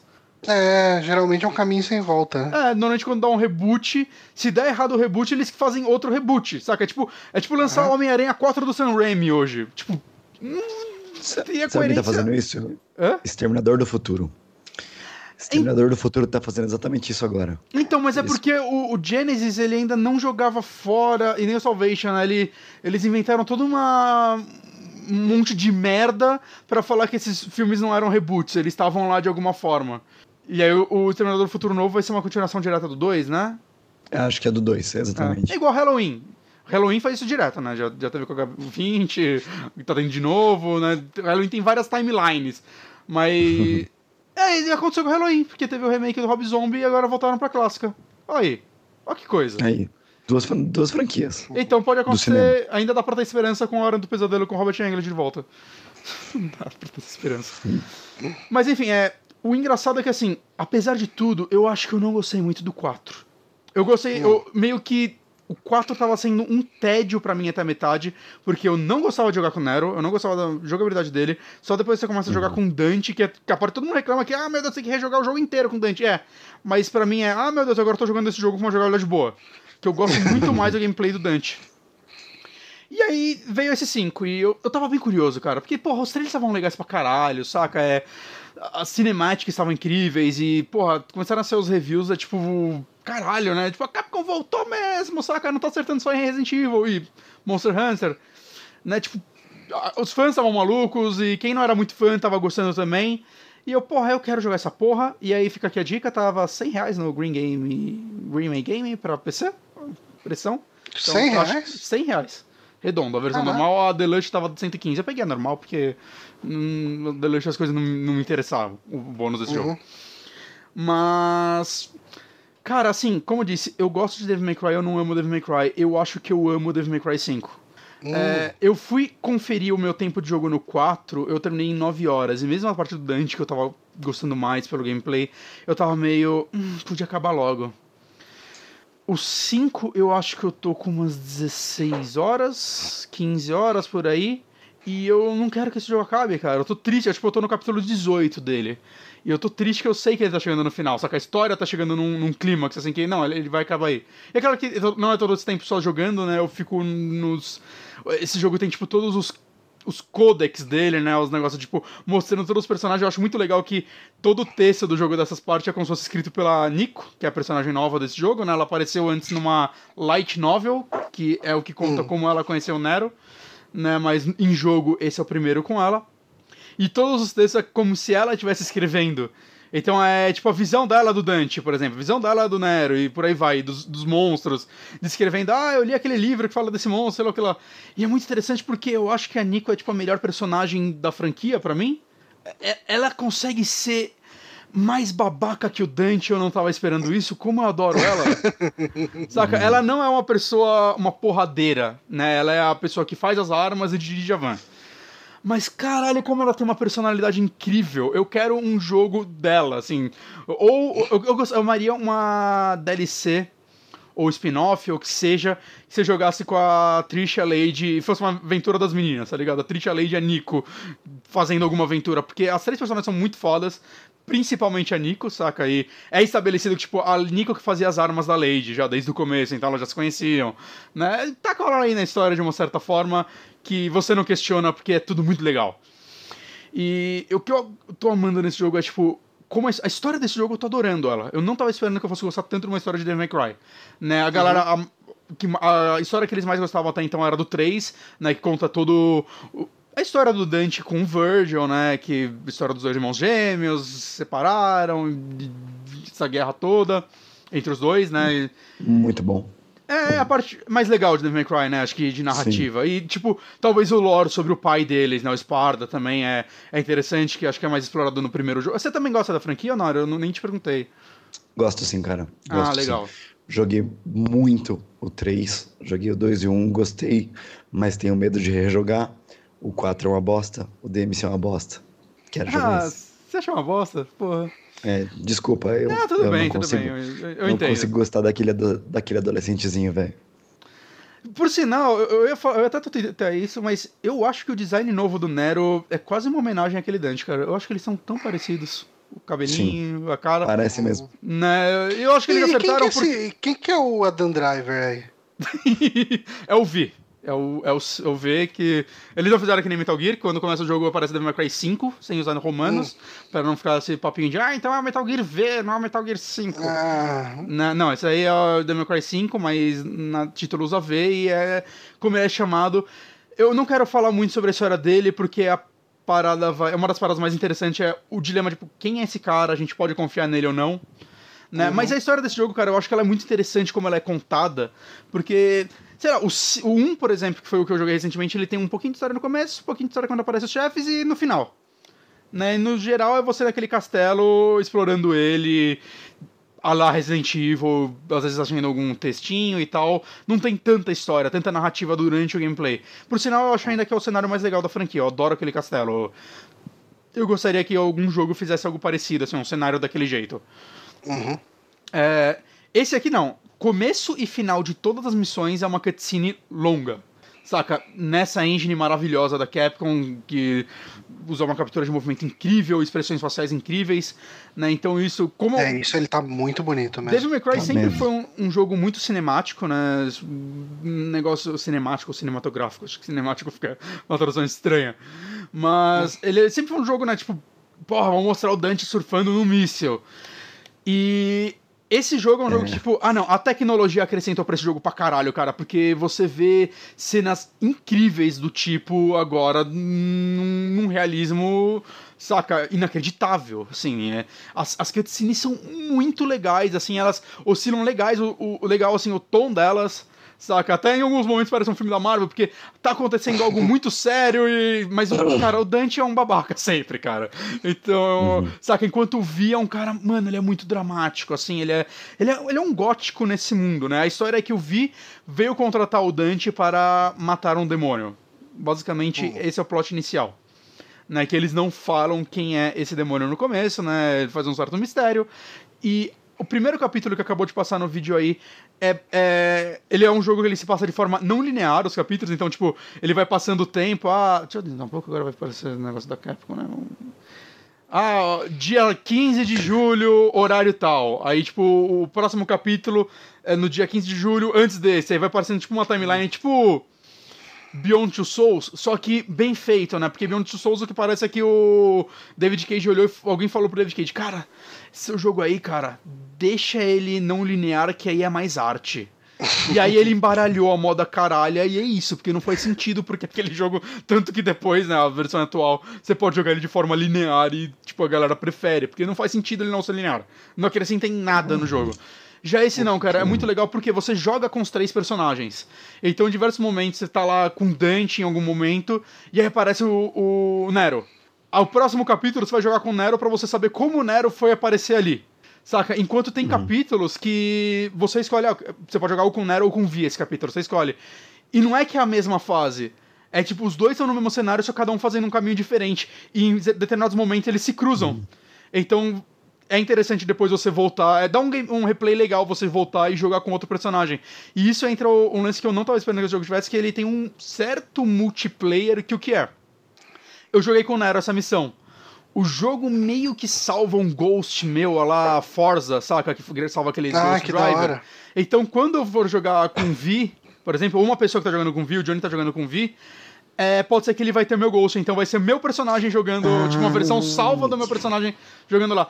Você vê que, assim, não é 100% a mesma coisa que fazem, porque em determinados momentos eles vão estar tá juntos no cenário, então ele deve pegar mais ou menos a forma como eu jogo, o meu gameplay, o quão bem eu fui nessa missão, que aparece até meu ranking lá. Tipo, eu tô jogando e aparece lá, o Honório, Honório fez ranking S nessa parte do jogo. Saca? Então. E aí, até no final do capítulo, você pode avaliar o cara como estiloso, saca? Eu acho que é estiloso ou Mas... não avaliar.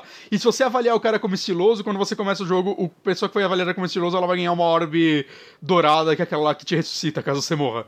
É, ah, é uma forminha legal de, de implementar multiplayer nesse jogo, assim, sem quebrar o ritmo dele nem nada do tipo, saca? E, sei lá, eu achei é um muito legal sem multiplayer, né? Exato, eu, eu acho que, porra, foi a melhor forma possível de fazer isso.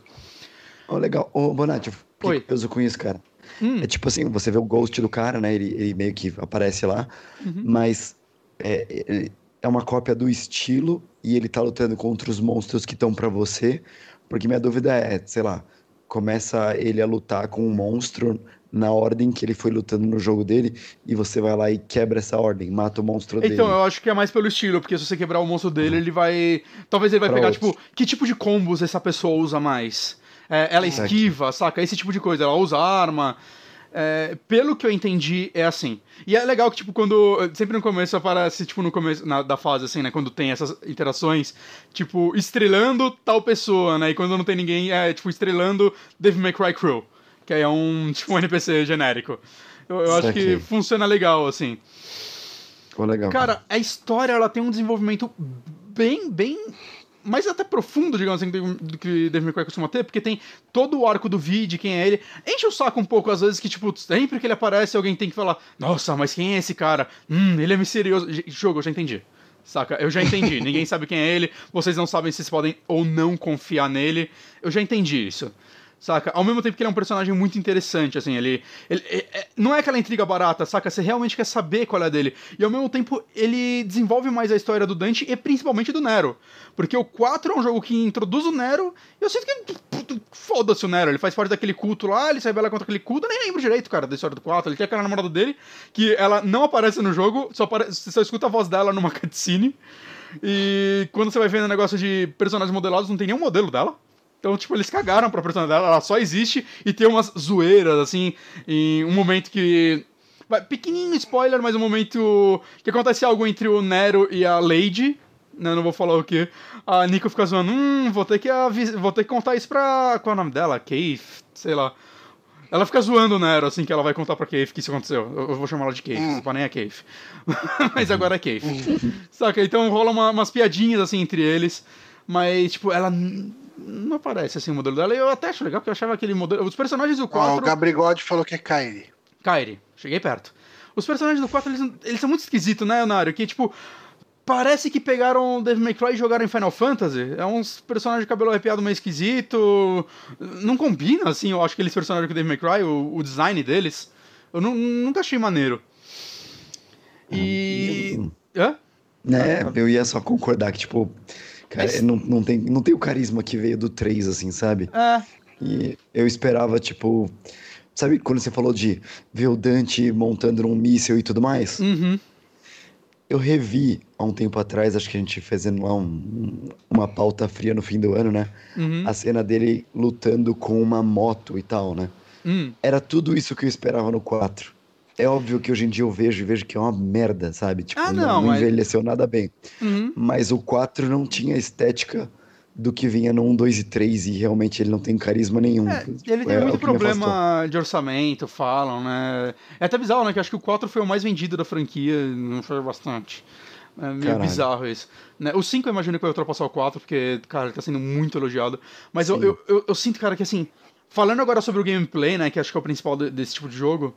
Mas é que é porque eu tô realmente meio fascinado com a história, assim, ele, ele tem uns plot twists, assim, que eu... Caralho, tipo, ainda bem que eu tô jogando antes de tomar esse spoiler, saca? Ele... Eu acho que é até um jogo que tome cuidado, assim. É... Caralho. Não, porque ele realmente empurra pra frente a história dos personagens. Eu gosto disso, cara. Ele, é, é, ele não tem cara de ser mais um jogo. Ele tem cara, tipo, não, ele tá fazendo algo grande. Assim, essa história é pra ser algo grande, é pra ser algo importante. De uma forma que talvez tenha sido só o 3, né? Depois dos outros, né? Um, nenhum é tão importante. Um tem ele era o que ele tinha que ser na época, né? Ele era um jogo novo e tudo mais, né? Ele não, não tinha uma história muito bem desenvolvida. Acho que o 3 é o que melhor fez isso. Mas o gameplay, cara, eu tô surpreso que, tipo, você joga com três personagens, os três são bem diferentes. Apesar de, tipo, o Nery e o Dante serem já parecidos com o que eles eram no passado, eu, eu sinto que é tudo tão tão fluido, assim, é, a forma... Eu, eu sinto que em nenhum momento eu tô lutando contra os controles, uhum. saca? Coisa que eu senti um pouco até no, nos anteriores, principalmente no 1. É, principalmente por causa da câmera fixa, né? Esse daí é o primeiro jogo da franquia principal a ter câmera livre, né? Só o DMC tinha isso antes. Ainda bem, saca? Eu não acho que câmera fixa é um bom negócio pra hack and slash, eu entendo porque foi feito nos primeiros. Não acho que deveria ter sido feito isso no 4. Né? E nesse, puta, não, você tem total controle de saber quem são os inimigos ao seu, ao seu redor, né? O, o Nero, ele tem o lance de. Ele trocou aquele braço demoníaco dele, agora ele tem esses braços mecânicos. Mecânico, né? Que dá pra trocar e tal. É, então, hum. é bem interessante que assim, você tem slots, né? Começa, começa com três, você pode dar upgrades para ter acho que até oito ao mesmo tempo. E eles são bem diferentes entre si, saca? E o legal é que assim, a ordem que você pega eles é que você faz. Oh, não, desculpa, o último que você pegar é sempre o que você vai estar tá usando. E se você quiser outro, cara, você vai ter que jogar isso fora. Então ele cria um negócio meio. É, você vai querer acumular eles, ter bastante braços, né? Você não vai querer ficar sem isso. Mas ao mesmo tempo. Às vezes você, puta, achei um mais da hora, eu quero jogar esse fora, saca? Tem um botão de você só arremessa ele explode, se você acertar uns inimigos você vai dar um dano legal neles, né? Tem o lance, uhum. se você estiver usando ele, enquanto você estiver usando ele você tomar um ataque, ele vai quebrar. É, e ele, ele gasta com o tempo, né? Você vai usando várias vezes e com o tempo ele vai gastando. Mas eu acho que isso cria uma dinâmica legal, porque pelo fato de você estar tá sempre achando novos braços e eles serem bem diferentes entre si, ele te motiva a você não ficar guardando, saca? Não, deixa eu, deixa eu é, chega, isso, usa, gasta. Gasta, saca? Usa à vontade. Eles, você pode eles comprar, têm dinâmica mas... de Eles têm dinâmica de tipo, puzzle é só pra batalha e foda-se. Só pra batalha. Não, não, tem tá. um puzzle que eu fiz com um. Que é nem um puzzle, né? Esse jogo não tem. Eles tiraram os puzzles, vou lhe falar. Puzzles, puzzles como antigamente. Né? Você não vai ter que ficar rodando um dado no cenário. Ele é, ele é bem mais direto ao ponto nesse sentido. E, cara, normalmente eu reclamo de falta de puzzle. Eu só reparei que esse jogo não tem puzzle uma hora que ele tem um semi-puzzle, uma área que você tem que. É, explorar um, é um cenário que você tem que abrir uma porta, para isso você tem que ir em várias áreas, é, sempre voltando para esse mesmo lugar, é de explodir tipo, umas bolsas de sangue para abrir isso. E o Dante dá uma zoada ali, uau, eu tive que pensar um pouco, fazia tempo que eu não fazia isso, saca? Mas, mas, saca, ele, no, no, geral ele é bem mais direto ao ponto. E eu acho que funciona bem, eu acho que... É, pro ritmo desse jogo, cara, eu, eu, não senti falta, né? E novamente, eu sou uma pessoa que normalmente reclama. Eu reclamo muito quando tirar um puzzles de Resident Evil. Mas Devil May Cry já era um jogo de ação e agora ele segue sendo um jogo de ação. Mas tem uma parte que tem um braço seu que você arremessa ele, ele é muito bom, cara, que ele fica tipo um míssil batendo no inimigo em loop, assim, tá, tá, tá. Só que se você segurar o botão depois que você arremessa ele, ele volta e você surfa ele que nem surfar um míssil. E tem uma parte que é tipo umas rampas, e para você pegar um negócio de você encher sua vida, você tem que conseguir completar ela usando esse braço, tá ligado? Então. E você sente que ele tá rodando bem no PC? Cara, ele tá meio ele tá me muito melhor otimizado que o PlayStation 4, que o PlayStation 4, caralho, que o Resident Evil 2. O que é absurdo, assim, que é um jogo muito bonito. É, uhum. Normalmente, eu tenho uma placa de vídeo boa e tudo mais, eu jogo em 4K. Só que normalmente, jogos é. que eu jogo em 4K, eu tenho que diminuir alguma coisa. Saca? Uhum. Resident Evil eu diminuo o. o. Caralho, qual é o nome do. H, não é o HDR, cara, é o outro. HD, sei lá. Uhum. Que é aquela sombrinha que dá em, nos cenários mais específicos, eu diminuo um pouco isso e eu diminuo o, o, o aquela luz de partículas de luz lá. Saca? Que senão uhum. ele vai pra caralho o frame rate. Esse é, jogo. É. Eu, eu acho que eu tomei um spoiler ali no vídeo, hein, mano. Não, isso aí é, tá. É o capítulo 2. É? É. Ah, tá bom. Mas... Porque eu reconheci aquele personagem ali encapuzado. Não tem como não reconhecer. Ah, eu não reconheci quando eu joguei. Mas, mas ó, parte 1 é o começo do jogo. Então, então. Eu, vou, eu vou cortar pra parte de gameplay só. Eu, quer dizer, eu vou voltar. Foda-se, eu vou voltar pro começo do vídeo. É, então. Não, vamos. Se puder dar um, um, fechamento aí, a gente já lê os comentários. Ah, tá. eu, só, eu só, quero falar do, do, um pouquinho só do, do gameplay, só falando as diferenças. O Nero tem esse lance dos braços, o Dante ele é mais. segue o padrão do 3, né? Ele tem os estilos de lutas e as armas diferentes. Eu gosto muito de jogar uhum. com o Dante, principalmente no modo Trickster, que é o modo que você fica esquivando muito. E eu gosto muito disso. E tem o Vi, que é a parada mais diferente que eu já vi na minha vida num jogo do tipo, porque ele não ataca, ele sumona. Então o lance dele é que ele tem duas criaturas, né? Um, o, o, é o Nightmare. Eu esqueci o nome deles. É um passarinho um tigre, vamos chamar assim. E hum. um demônio gigante que você sumona quando você enche especial dele. E, você e daí a gente aí meio da pergunta do Gabrigode, você gostou de jogar com o V? Eu amei jogar com V, cara. É muito diferente, porque o lance dele é que você fica esquivando e summonando essas criaturas para atacar. Você ainda tem um controle delas, é, você faz combo com elas e tudo mais. Só que você fica à distância e quando você acaba com a vida do inimigo, ao invés de você matar ele, ele entra tipo num stun, que aí você finaliza ele com V, que ele dá tipo um teletransporte com a bengala dele e acerta uhum. o inimigo. É muito diferente. É, eu entendo que, tipo, se fosse um jogo inteiro com ele, talvez não fosse legal Mas como tem esse. Cara, são três personagens, você fica revezando entre eles. É, é um momento muito bom, assim, é uma quebra muito O boa. equilíbrio acaba compensando. E. Ele é um jogo que eu tô sentindo ele ser um pouco mais fácil que os outros. Ele no começo tem dois modos de dificuldade, o humano e o caçador de demônios. Eu tô no caçador de demônios, que teoricamente é o mais difícil. E eu tô dando conta, saca? Enquanto os outros, eu. Puta, cara, um eu terminei no Easy, saca? Eu não tenho vergonha de admitir porque é um jogo muito difícil. Então esse eu botei no Caçador de Demônios e, cara, tem fases que eu tô fazendo ranking S ainda. Eu tô indo bem nele, né? Depois tem os níveis de dificuldade secretos, bem mais difíceis, que é pra galera que gosta da dificuldade dos outros. Eu me vejo rejogando esse jogo, coisa que eu não esperava, saca? É, eu achava 15 horas ia ser muito longo pra um hack and slash. Eu não quero que ele acabe, eu quero jogar nas outras dificuldades, ou pelo menos tentar e fazer todos os power-ups. E só uma última coisa que eu quero falar é, os chefes desse jogo são legais pra um caralho, assim, cara. E, e as arenas em si, saca? Em nenhum momento eu sinto, ah, meu Deus, acaba logo, aquele desespero. Eu sinto que o tempo todo eu tô me divertindo em todos os Ah, combates. que legal. Saca? Coisa que eu não sentia nos outros. Eu tô o tempo todo me divertindo nesse jogo, cara. É aquele jogo que você joga e fica, caralho, videogames são muito legais, cara. Porque os chefes são. Tem alguns chefes que são, tipo, humanoides e são. Me lembra chefes humanoides de Dark Souls, é, no sentido de. A estratégia é completamente diferente de um chefe gigante, saca? Ele, ele dá ataques mais parecidos com o seu, então você tem que trabalhar mais a sua esquiva. Mas, tipo, isso já tinha nos outros, né? São chefes que lembram o version do do Devil May Cry 1 né? Que é uma luta bem diferente, assim, do, do resto do jogo. Que você vai dar parry com as espadas, você vai ter que esquivar bastante, você vai ter que usar todas as suas habilidades. E, cara, como funcionam bem esses chefes. Então, cara, novamente é um jogo que eu tô o tempo todo me divertindo. Por isso que eu quero tentar os níveis mais difíceis. Ou até rejogar no nível mais fácil depois só pra tentar pegar mais power-ups, né? Que você não vai conseguir fazer todos numa jogada só. Mas, cara, sei lá, eu gostaria que vocês tivessem jogado pra gente bater um papo maior sobre ele. Mas é um, é um jogo que eu simplesmente tô amando, assim, é...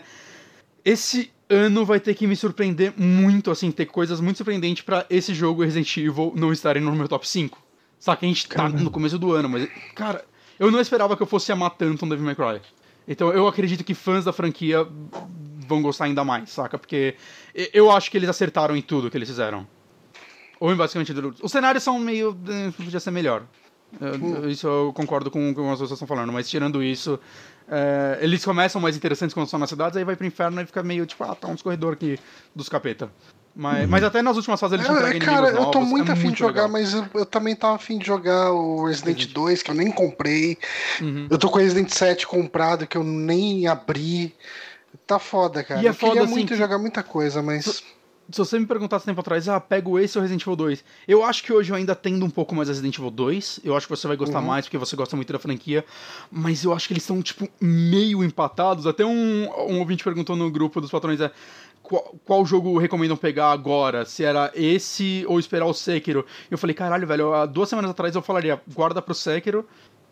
Hoje eu não sei. Eu ainda acho que talvez eu goste mais do Sekiro do que desse, porque eu amo a franquia Souls. Eu amo os jogos do Miyazaki e tudo mais. Só que, sabe, só de eu parar e pensar e falar, cara, não sei, cara, tenta pegar os dois, ou se você pegar o Devil May Cry, você também não vai se arrepender. Já é um negócio demais pra mim, porque, cara, tô falando de um jogo que eu até então só gostava contra outro que vem de um- uma empresa que faz jogos que eu amo demais. Saca? E só de me causar esse dilema de qual eu recomendo mais. Obviamente, recomendo mais no sentido esperar ou pegar esse agora, já acho que já diz muito sobre a minha opinião sobre esse Devil May Cry, cara. Muito bem. Caralho. Ah, cara, eu, eu quero pegar. Eu gosto de É. jogar um hack and slash. Acho que é, é o tipo de jogo que funciona muito bem pra mim, pra E dar aquela capítulo. desligada de cérebro. Como é por capítulo, você pode jogar um, dois capítulos também por dia. Eu mesmo, eu, eu- por mais que eu esteja mando, vai, eu jogo uns dois capítulos, eu dou uma pausa. Paro um pouco, vou fazer outra coisa, às vezes eu só vou jogando outro dia. Esse ritmo tá funcionando muito bem pra mim, saca? Tem algumas fases um pouco longas, mas ele é um jogo longo pro gênero, né? Ele tem umas 15 horas pra mais. Né? Depende, obviamente, do quão bom você é. Então, eu acho que ele tem um ritmo legal, assim, um, um fator replay legal. Eu acho que o Honório, que já gostava muito da franquia, pelo que ele falou, cara, você vai amar esse jogo. Acho que ele tem tudo aí que você deve esperar de uma. Ele, ele é tudo que eu acho que a galera esperava do 4 e É. muito mais. Você vendeu ele muito bem, cara. Você vendeu ele muito bem. Maravilha. Que, que, eu, que eu quero. Quero, quero que esses joguinhos dêem certo, cara. Que eu quero que a Capcom continue. Lembre e fale, nossa, então quer dizer que fazer jogo Tá bom no- dá certo. Não tá acredito. no streak aí, né? Tá emendando aí, tá indo bem. Tá, porra, desde Monster Hunter, desde Resident Evil 7, acho que ela tá mandando uns bem. Ainda não joguei Mega Man 11, mas ainda quero. É, eu também. Tô, eu preciso pegar ele. Esse é um que daria pra pegar no cara, próxima viagem lá pra, pra Cerquilho, quem sabe eu pego ele no Switch e jogo no Switch. É que ele tá caro no Switch, hein? Não ah, tem conta. Puta, é foda. Aí fode, né? Aí, aí, aí não quer mais, né? Mas enfim, gente, um, eu queria agradecer muito a galera que tem comentado a gente. Eu acho que desde que a gente criou essa sessãozinha aí de ler comentários, eles estão aparecendo, né? O pessoal tá interagindo mais, tá é comentando lá nos posts. a gente tá concentrando os comentários no YouTube. Uh, porque realmente o YouTube acho que a interação fica mais fácil, todo Sim. mundo tem conta no YouTube. Uh... E o Twitch apaga nossos vídeos depois. Se alguém souber como fazer para isso não acontecer, me explica, porque eu pensei que eu sabia e não sei não. Vai tudo é, embora. É, a gente vai subindo aqui no YouTube mesmo e. É, não sei. A gente podia até voltar pro YouTube de vez, talvez, quem sabe? Não sei. É, não sei, eu daria mais algumas chances pro Twitch. É, é, porque assim, no final das contas, a gente tá com mais ou menos o mesmo número, né? Aqui no uhum. YouTube. É, mas, mas aqui. Mudou muita coisa. A gente não toma strike aqui. Essa é a parte boa, né? A gente perde mas, mas a gente não toma strike. Não tem ah, dor de cabeça com isso. Se um dia der uma merda, mas... ainda vai estar aqui, de alguma forma. Mas enfim, vamos dar uma lida aqui em alguns comentários. A gente tem o comentário do, do Marvel Fonseca. Ele até é, comentou justamente isso que eu falei aqui, né? Legal ver o povo comentar. Uma vez eu fui comentar no site e me senti abandonado. Olha só. Desculpa, só queria pedir, se possível, que postem os links citados no cast aqui no YouTube também. Isso é bem difícil, né? Porque. É, principalmente. Cara. Não, link não. Só colocar na, nos, no, nas informações embaixo. É, só que a gente não tem isso guardado exatamente fácil, né? Não mas, sei. Mas, não sei, será se ele se refere também ao, aos. As notícias? As notícias, né? Que as notícias é porque às vezes. É, as notícias a gente tem, mas o foda é que as coisas que vão surgindo, né? A gente chega, ah, a gente comentou isso aqui, daí a gente posta no chat do Twitch e realmente se perde. Ah, se tá. fosse a transmissão direto lá no YouTube, isso não aconteceria. Não, não, mas dá, tipo, quando a gente enviar, então eu vou salvar num, num bloco de notas aqui pra depois colocar um. Ah, pode ser uma boa. Nisso, pode não... ser uma boa. É só dar dois Ctrl V em vez de um. É. É uma boa. Uhum. Boa, boa ideia, obrigado aí, Marvel. Um, no último programa a gente comentou sobre aquele jogo meio cabuloso lá do Rape Day, né? Que é um jogo de ah. estupro, ah. enfim. Uhum. E, e daí, cara. Um, eita. Johnny? Opa. Tô aqui ainda, né? Tô. Tá aí. Tá, tá. É, o meu monitor tá se indo. Hum. Ele tá desligando. Então, eu acho que talvez uh, seja melhor você comandar essa sessão. Ele tá apagando e voltando o meu monitor aqui. Que beleza. Não, mas é só você memorizar. Tipo, quando ele voltar, você memoriza tudo e fala. Ah, bom. Qual dos comentários era? Eu tô, abri aqui agora. Tá, ó, a gente tem. Não, é, deixa eu Deixa eu só dar uma revisada aqui no que foi que ele falou. É, ah, não, isso aqui era outra coisa. O, o Oda Gol, uh, a gente estava falando, a gente estava comentando de bolsonarices aqui, e ele falou: Ah, não sei como vocês conseguem se importar com isso, eu só acho engraçado. Então, então hum. uh, enfim, não era isso. Mas aqui um comentário do Moonrunner, Moonrunner que é apoiador nosso lá no apoia.se, tá sempre interagindo com a gente lá no grupo de patrões dos Super Amigos. Ele comentou aqui. Johnny comentou sobre não ter a sensibilidade para assistir Faces da Morte e por isso riu da maioria do filme. Isso me fez lembrar do livro Confissões do Crematório, escrito pela Caitlin Dogley, um, na verdade, uma mortician de São Francisco. O livro aborda o início da carreira dela como mortician e é muito interessante e informativo no assunto morte. Por ser um assunto tabu, não vemos muitos conteúdos que abordem de maneira tão sincera quanto esse livro. O livro foi publicado pela Dark Side Books aqui uh, no Brasil e fica indicação. O Moonrunner ele é um cara que ele gosta muito de acompanhar a gente pelo, pela parte de terror, que é uma coisa que a gente precisava de alguma forma voltar a falar Uhum. Apesar de 3DM estar tá lá com o Márcio, né? E ele tá é. firme e forte, tá fazendo podcast mensalmente lá. A gente ainda pode fazer mais vídeos sobre no Backtracker, né? Mas eu acho que a galera sente falta também das discussões, digamos assim. Discussão, né? Assistir é um, um filminho de terror e comentar depois é hum. uma coisa. Ou vocês podem fazer o 2DM também. 2DM. Pode fazer o 2DM. 2DM. um, mais comentários aqui. Sobre o, o Michael Alamos fala aqui sobre o cachorro na rodinha da cadeira. No meu, o meu também faz. Ah, que a Zelda faz isso, né? É, ela deita na rodinha da cadeira. Ela deita na rodinha da cadeira, você vai rodar. Mas ela vai colocar a cabeça embaixo. Caralho. Seja, eu posso guilhotinar ela. Que aflição. É. É, ele fala que quanto menos espera, ele desliza e tá lá o cachorro abraçado. Então, cuidado, Michael, para não atropelar o seu cachorro. E o Bispo aqui ele deu uma sugestão bem interessante, que falou: esse Labo VR seria perfeito para um novo Pokémon Snap, mas o ideal seria que fosse um suporte mesmo com o óculos que não precisasse segurar com as mãos, deixando elas livres para os controles. Se aí Pokémon Snap para Labo VR, eu vou ter que comprar um Labo VR, cara. Cara, eu não entendo por que, que a Nintendo regula tanto fazer um Pokémon Snap novo, né? Ela teve. O Switch era perfeito para isso. O Switch não, o Wii U era o perfeito para isso. Uh, o Switch funcionaria bem, dá para funcionar não, bem. Não, não parece um jogo 3... difícil de se fazer, cara, O 3DS é um funcionaria bem, o DS funcionaria bem, que tem câmera. Eu não sei porque que ela regula tanto, fica miguelando. Não, Cara, não dá pra entender. Porque assim, aquele jogo lá, a gente até comentou, né? Aquele jogo da Thaís, quer dizer, a Thaís trabalhou nele, o jogo da Black River, né? Que é o estúdio da Samsung aqui no Brasil, que faz games. Uh, ele é meio que um Pokémon Snap, né? Só que uh, meio diferentinho, mas essencialmente você tem um monstrinho e você precisa tirar fotos dele. E ele é feito com aquela questão de usar o giroscópio do, do celular, então é, é um pouco realidade aumentada, né? No sentido de que você vai. Às vezes o monstro está atrás de você, então você vai ter que girar o seu corpo para ir tirar a foto dele e tal. Mas a, a, a IP do Pokémon faz falta aí, né? Sim, sim. sim. E porra, normalmente não parece um jogo complicado de se fazer, que ia gastar um orçamento absurdo, saca? Que é um, hum? é um rail shooter, a grosso modo. Saca? Então dá, dá pra fazer. Eu não sei, é que talvez Mas ele tenha que... vendido 100 cópias, eu fui uma das únicas pessoas que comprou. Não eu sei. acho que a nostalgia não deve bater, tipo, pesado pra um Pokémon Snap. É, eu, eu gostava, conversaria comigo, mas é, acho que não é, a gente não é mais foco disso, né? É, ele precisaria ser um jogo com orçamento baixo né? É. Porque é, ele. Ele poderia não, não custar 60 dólares, ele poderia ser um jogo, saca? Feito para um mercado mais online ser, menor. Podia ser tipo aquele. Uh, Pokémon uh, Blocks lá. Não, aquele.